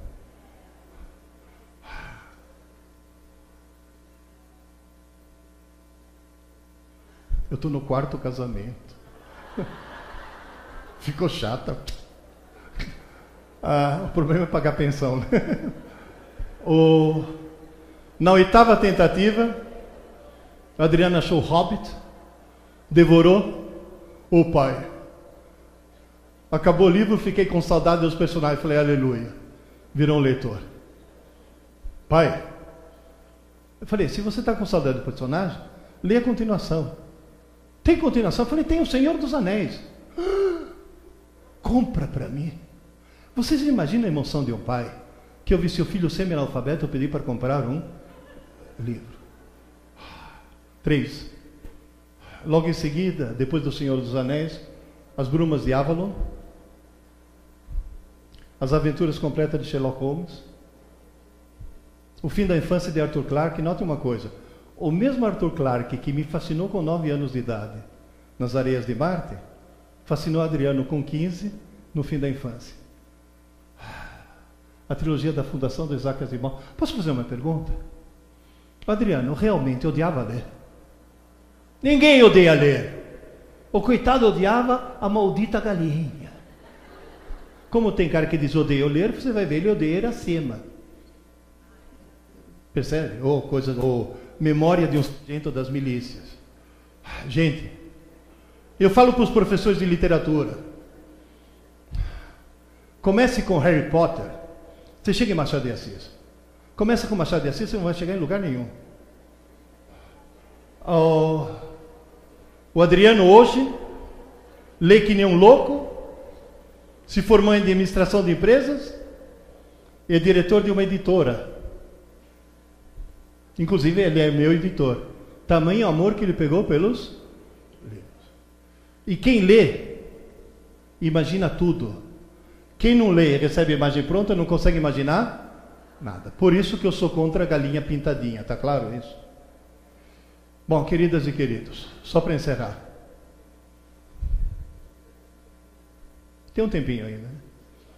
Grave, muito grave. O que, que vem agora? Gravíssimo. Grave, muito grave e gravíssimo.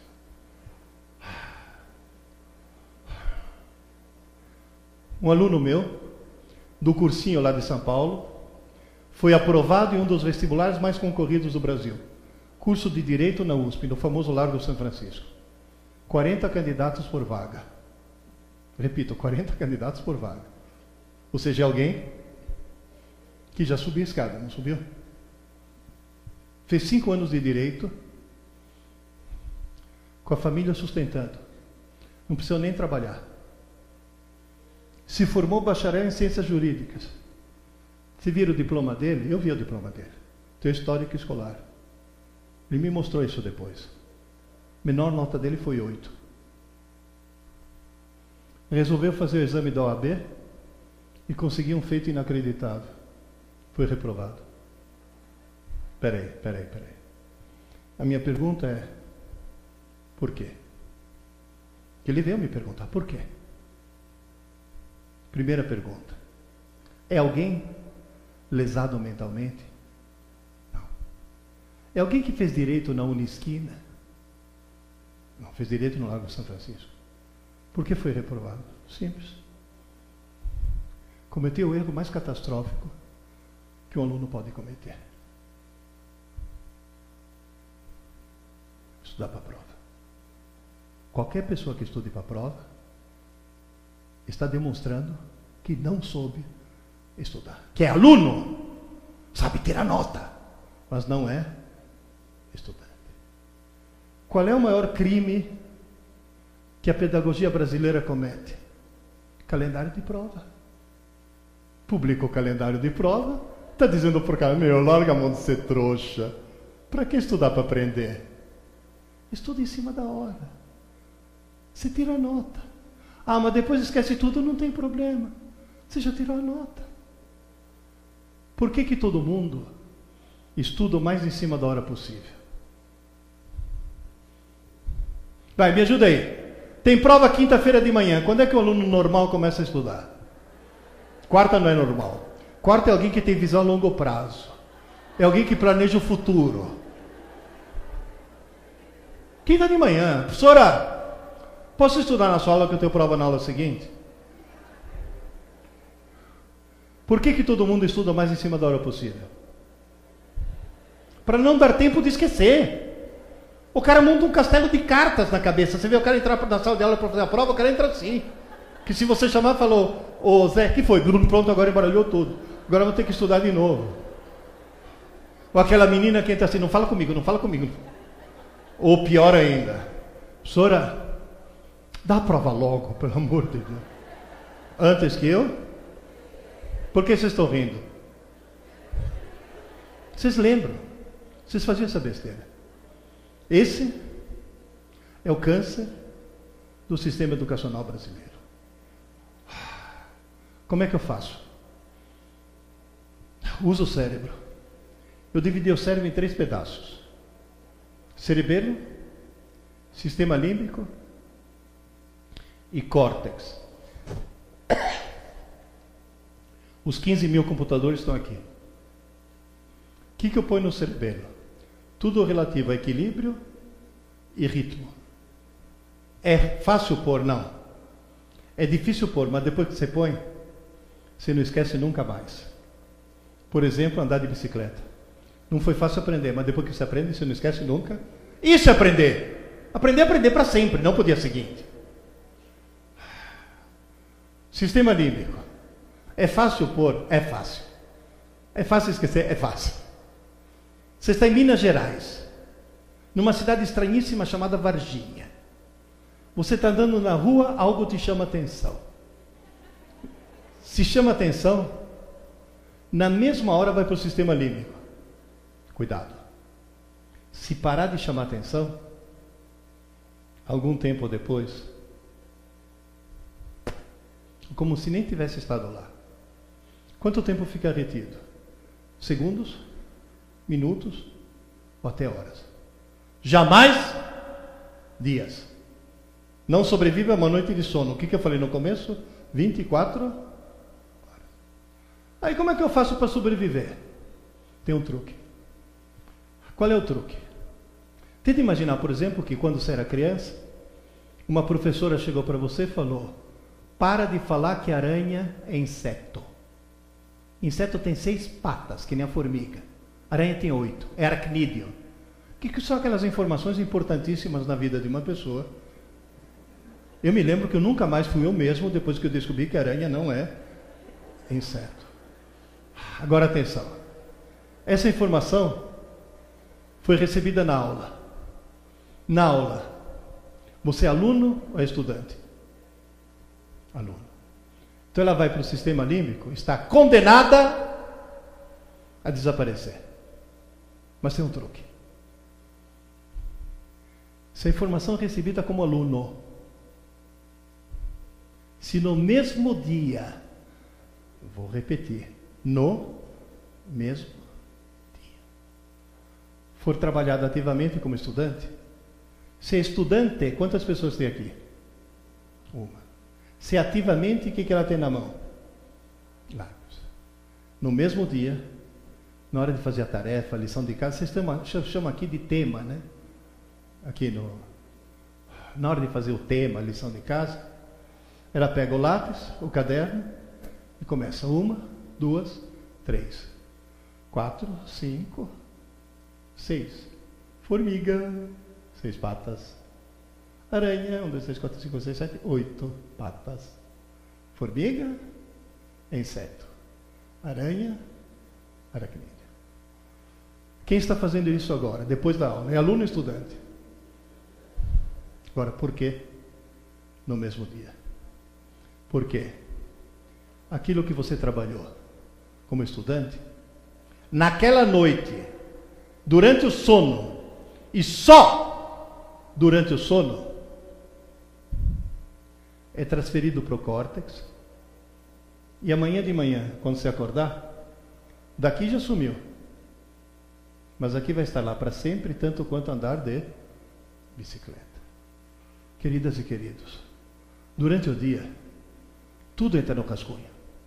A atividade elétrica do teu cérebro é muito intensa, porém, conforme você vai adormecendo à noite, ela cai quase a zero, é o chamado sono profundo ou sono sem sonho. Nesse momento você tem o nível de inteligência de uma beterraba em coma. Zerou o QI.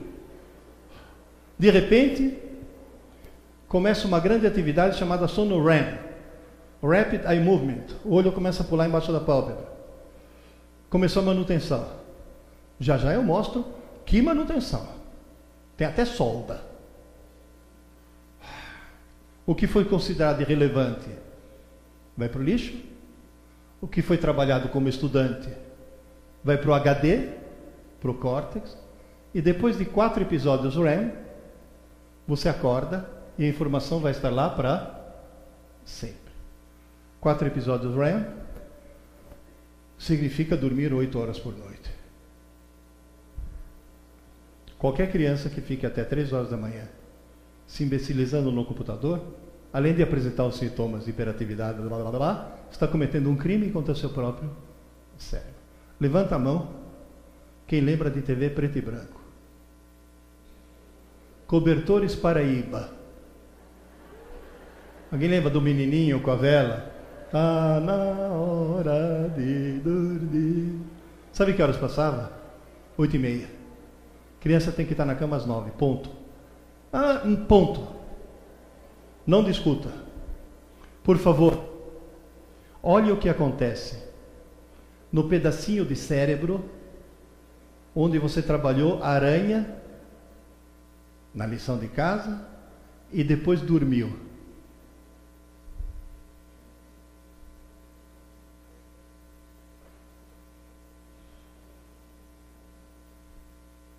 Vocês estão notando que não é o número de neurônios que aumenta, mas é o número de ligações entre os neurônios. Teu cérebro está sofrendo uma mudança física com dois efeitos. Como você criou uma nova rede neural, nunca mais vai esquecer a aranha. Mas o segundo efeito, sabe qual que é?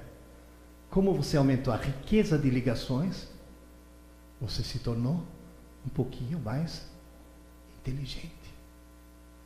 Portanto, o cérebro exige que construir dia após dia. Quando um computador aprende, você muda o software. Quando um cérebro aprende, você muda o hardware. É como se colocasse chips a mais. Muda fisicamente. Portanto, toda informação recebida hoje, seja numa aula presencial à distância ou através da leitura, deve ser estudada ainda hoje, antes que se passe uma noite de sono. Agora olha bem para mim. Quem assiste aula pela manhã tem que estudar quando? Quem assiste aula à tarde? À noite, não na manhã seguinte. Eu sei que agora tem uma pergunta chave, né? Quem assiste aula à noite? Sinto muito. Os cursos noturnos não deveriam existir. São um crime. Porém, eu fiz. Eu me formei em física na USP à noite. De dia, eu tinha mulher e filho para sustentar. Trabalhava o dia inteiro. Ia para a faculdade à noite, chegava em casa exausto, mas ia dormir meia hora mais tarde. Dava aquela estudadinha de lápis na mão, antes que se passe uma noite de sono. Não tem jeito. Não tem saída. O truque é esse. Portanto, o truque qual que é? Assistir aula para entender, fazer o tema para aprender e dormir uma boa noite de sono para fixar. E o idiota esqueceu de desligar o celular.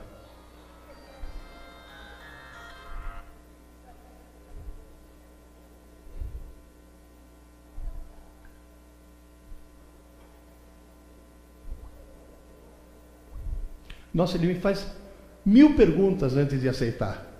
Desliga mesmo? Moral da história: ritmo circadiano. 24 horas. Está bem claro? Portanto, é um degrau por dia. E aí você vai subindo a escada, graças a cinco palavras mágicas: aula dada, aula estudada, hoje. 100 mil alunos meus receberam lavagem cerebral, aula dada, aula estudada, hoje. Gente, eu me internei para fazer um exame. Sabe quem é que veio no meu quarto? Doze médicos e cinco enfermeiras. Porque passou, ai, o professor Pierre está aqui. Vieram me abraçar, me beijar. E por causa disso. Quem faz? Aula dada, aula estudada. Hoje. Descobre sozinho duas coisas. Primeiro, nunca mais esquece. Segundo, nunca mais sente necessidade de estudar para prova. Percebe, gente? Isso é fundamental. Aula dada, tanto é que quando eu encontro esse aluno é gozadíssimo. Pierre, aula dada, aula estudada hoje, parece senha de uma sociedade secreta. Existe o momento da aula e muito tempo depois o momento da prova. Aluno inteligente estuda no dia da aula. Aula dada, aula estudada, hoje. Aluno abestado estuda para a prova. Professor Pierre, nas suas andanças por esse país enorme, qual é a porcentagem de abestados? Até no mestrado, até no doutorado, tem abestado que estuda para prova.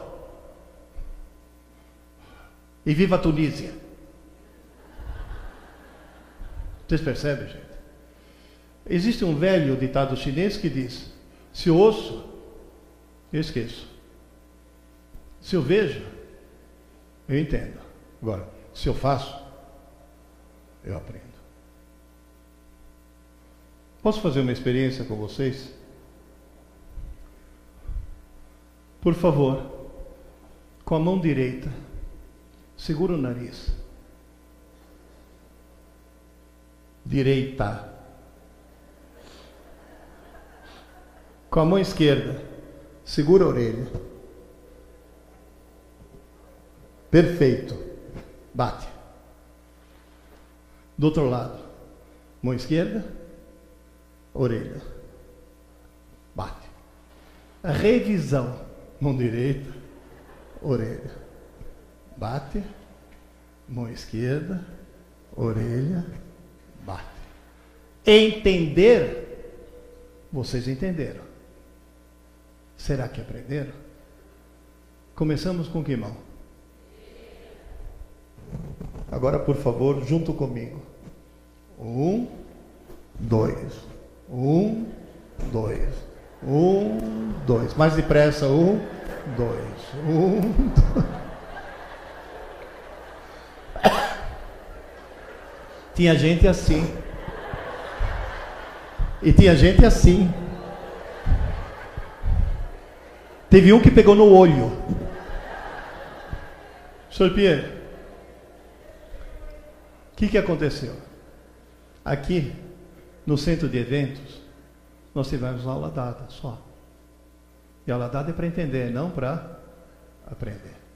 Como eu falei no começo que isso não é uma palestra, é uma aula, e como eu sou um bom professor, portanto, eu nunca dou uma aula sem passar uma tarefa. Hoje à noite, 10 minutos na frente do espelho. Primeiro, nariz e orelha é consequência. Você bate. Nariz e orelha é consequência. Fixa no nariz. Depois lá pelas tantas você começa a coordenar. Ah, tranque a porta do banheiro antes. Senão vou mandar te internar. Aqui, aula dada. Na frente do espelho, aula.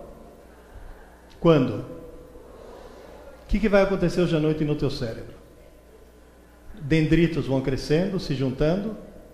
Você vai criar uma rede neural especializada em fazer esse movimento. Amanhã de manhã, você vai tomar um susto. Porque você vai falar, moço, estou fazendo com tanta desenvoltura, é claro. E daqui a 20 anos você continua fazendo. E vai poder sacanear essas que estão saindo antes. Sabe por quê?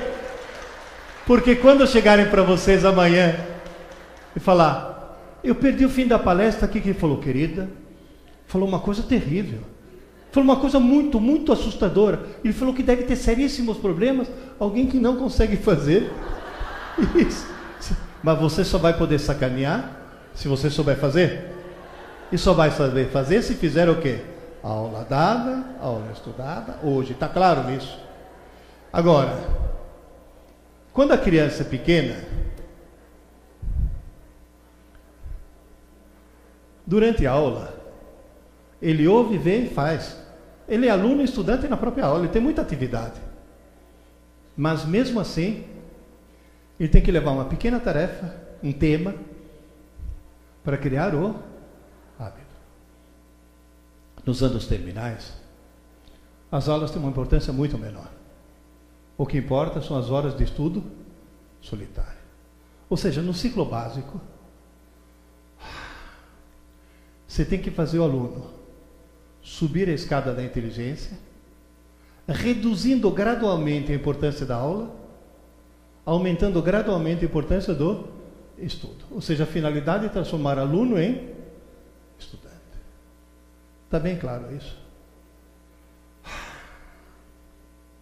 O que nós deveríamos entregar para a universidade é um autodidata. Vocês têm boa memória? Teve um momento da palestra, da, da aula, eu falei Giuseppe Mazzacurati, aquele meu amigo na Itália. A gente se viu pela última vez quando tínhamos 11 anos. E o ano passado ele veio ao Brasil me visitar. E me descobriu na internet. Dois veinhos de 70 anos se reencontrando depois de 60 anos. Foi muito comovente. Aí ele foi pelo Brasil, ele é juiz. Ele é juiz hoje. E foi andando pelo Brasil inteiro. Finalmente, quando ele foi para o aeroporto, eu levei. Falei, ô Beppe, e il Brasile? Ele falou, belíssimo. E i brasiliani? Ele falou, tutti mate. Todos loucos. Sabe por quê? Ele, como juiz, além de fazer turismo, visitou várias faculdades de direito. E sabe o que ele disse? Pierluigi, all'università fanno l'appello. Tradução. Na universidade, eles fazem chamada. Para qualquer europeu, isso é um absurdo. Como é que se obriga alguém num curso universitário a ter presença? Estão loucos. Lista de presença, chamada, estão loucos, porque quem entra na universidade supostamente já deve ser um autodidata, que assiste aula se quer. Se não quer, não é obrigado a assistir aula. Você sabe por que eu não fiz doutorado? E olha, três caras me paparicando na faculdade. Nossa, nossa, você é um dos alunos mais brilhantes que eu já tive. Você vai pular o mestrado e vai fazer o doutorado, porque três. Falei, como é esse tal de doutorado? Aí você assiste uma. Eu falei, o quê? Você assiste umas aulas? Eu falei, posso deixar de assistir? Não, não. Tem presença. Tchau. E cai entre nós.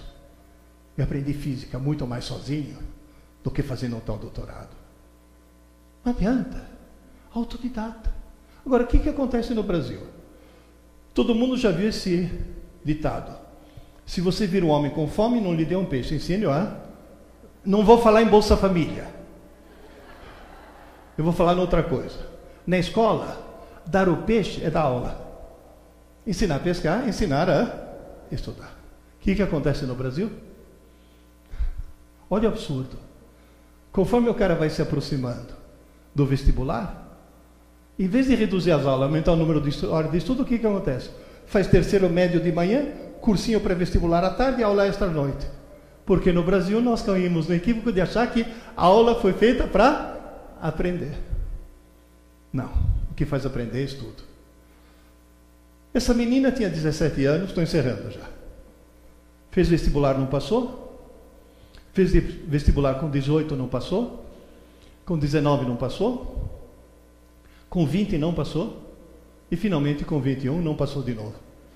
Aí ela ficou deprimida Entrou numa livraria que vendia meus livros, tinha um curso de meditação, achou esse livro, comprou, leu, aí ela ficou muito, muito mais deprimida do que já estava. Escreveu um longo e-mail contando o drama, eu vou ler só um pedacinho. Me chamo Paula, sou de Salvador, Bahia, tenho 21 anos infelizmente ainda não passei nos vestibulares da Federal e da Estadual para o curso de Direito. Agora sei porque até hoje não passei. Estudei errado a vida toda. Vamos escutar a mãe da Paula? Paula, filhinha, desliga isso daí, menina, vai estudar. Você tem prova amanhã. Uma mãe que diz: vai estudar porque você tem prova amanhã. Ela acha que está ajudando o filho. Ela está cometendo um crime hediondo. Essa mulher devia ser presa sem direito à fiança. Essa desgraçada está arruinando a vida da filha. Porque a frase certa seria: Filha, desliga isso daí, menina. Vai estudar. Você teve aula hoje. Vai estudar porque você teve aula hoje. Não porque você tem prova amanhã. Vocês percebem onde está o grande equívoco? Desde pequena, sempre fui a melhor aluna da sala. Porém, só estudei para tirar boas notas. Descobri que nunca aprendi de fato. O resultado foi um fracasso vergonhoso nos vestibulares. Eu não entendia como uma aluna nota 10 pudesse ser reprovada tantas vezes do vestibular. Sinto drama. Faz tudo errado, tira 10, faz tudo errado, tira 10, faz tudo errado, tira 10. Alguma vez na cabeça da coitada vai passar a suspeita de que ela está fazendo errado? Percebe, gente? Posso fazer uma pergunta?